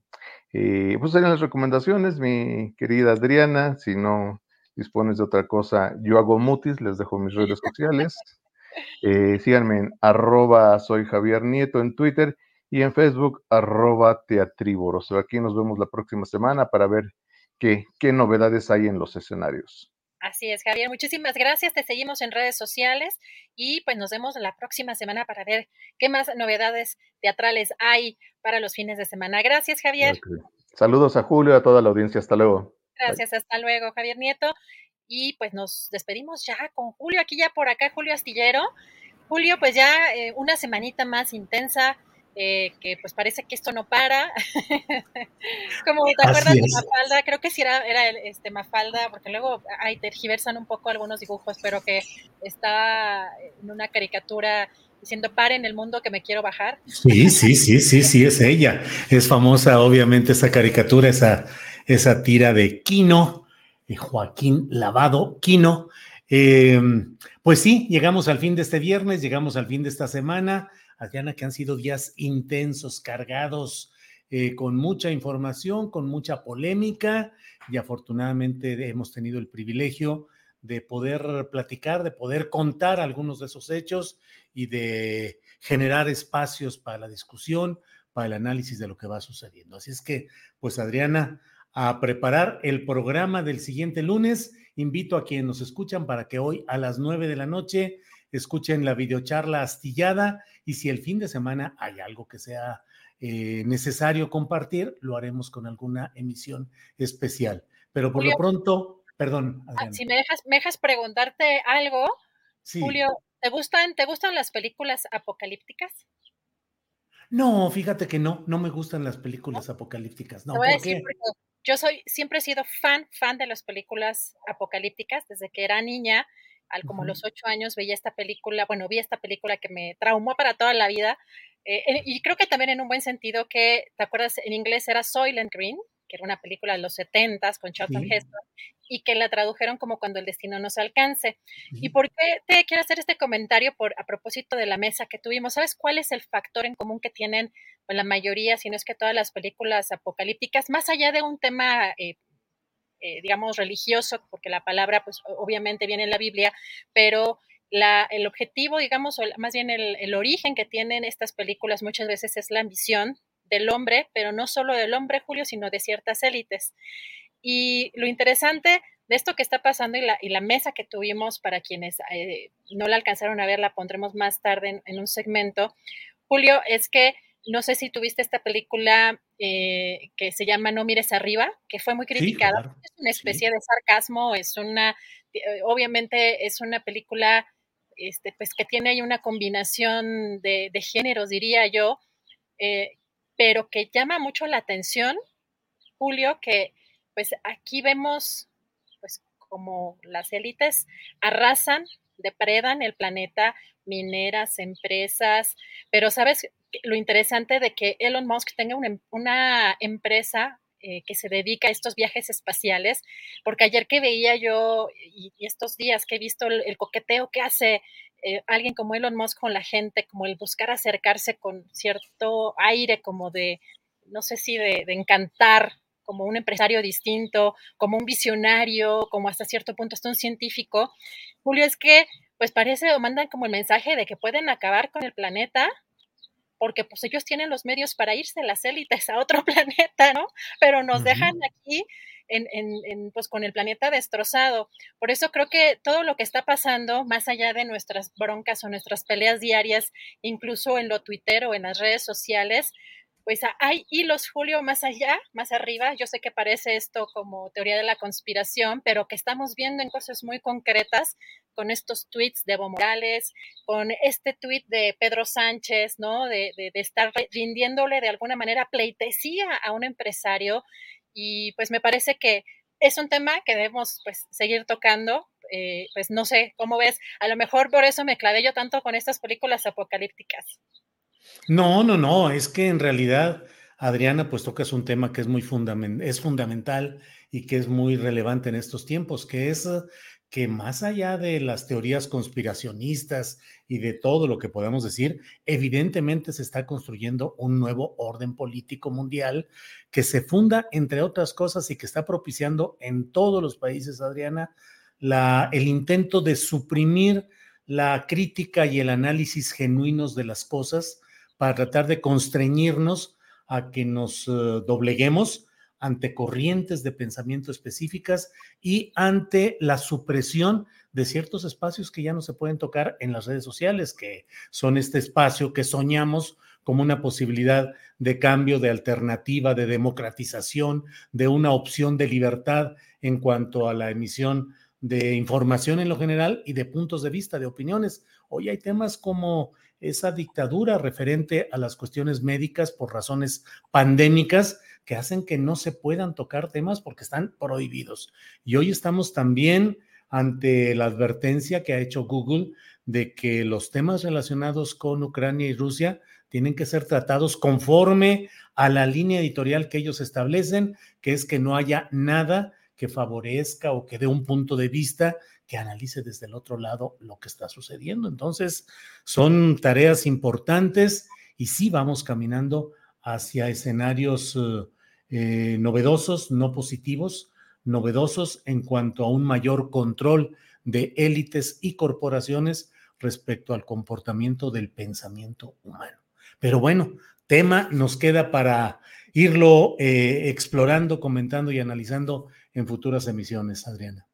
Julio, pues muchas gracias por eh, por permitirme moderar esta mesa, por esta confianza, porque la verdad es que no nada más que sean temas fundamentales en estos momentos, sino que además eh, la libertad con la que buscamos también tratarlos es muy, muy importante y creo que hay muchas cosas que, que, se están moviendo más allá de lo inmediato, de lo local, que pues no es que sea menos importante, pero también hay que seguir más, eh, pues estos hilos que yo creo que sí se alcanzamos también a verlos de manera muy concreta. Pues Julio, pues nos preparamos ya para el fin de semana y afortunadamente no sé cómo está ya el clima, pero acá ya mejoró estos dos días con la lluvia, como platicaba con, con, Javier Nieto, y esperando que, que allá también tengan un respiro de este calor. Así es, así es también ya un poquito más abajo. Pero bueno, pues gracias a la audiencia, gracias a quienes nos han acompañado a lo largo de esta semana, gracias por acompañarnos hoy, gracias a Tripulación Astillero y nos vemos el próximo lunes. Gracias. Buen fin de semana. Hasta luego.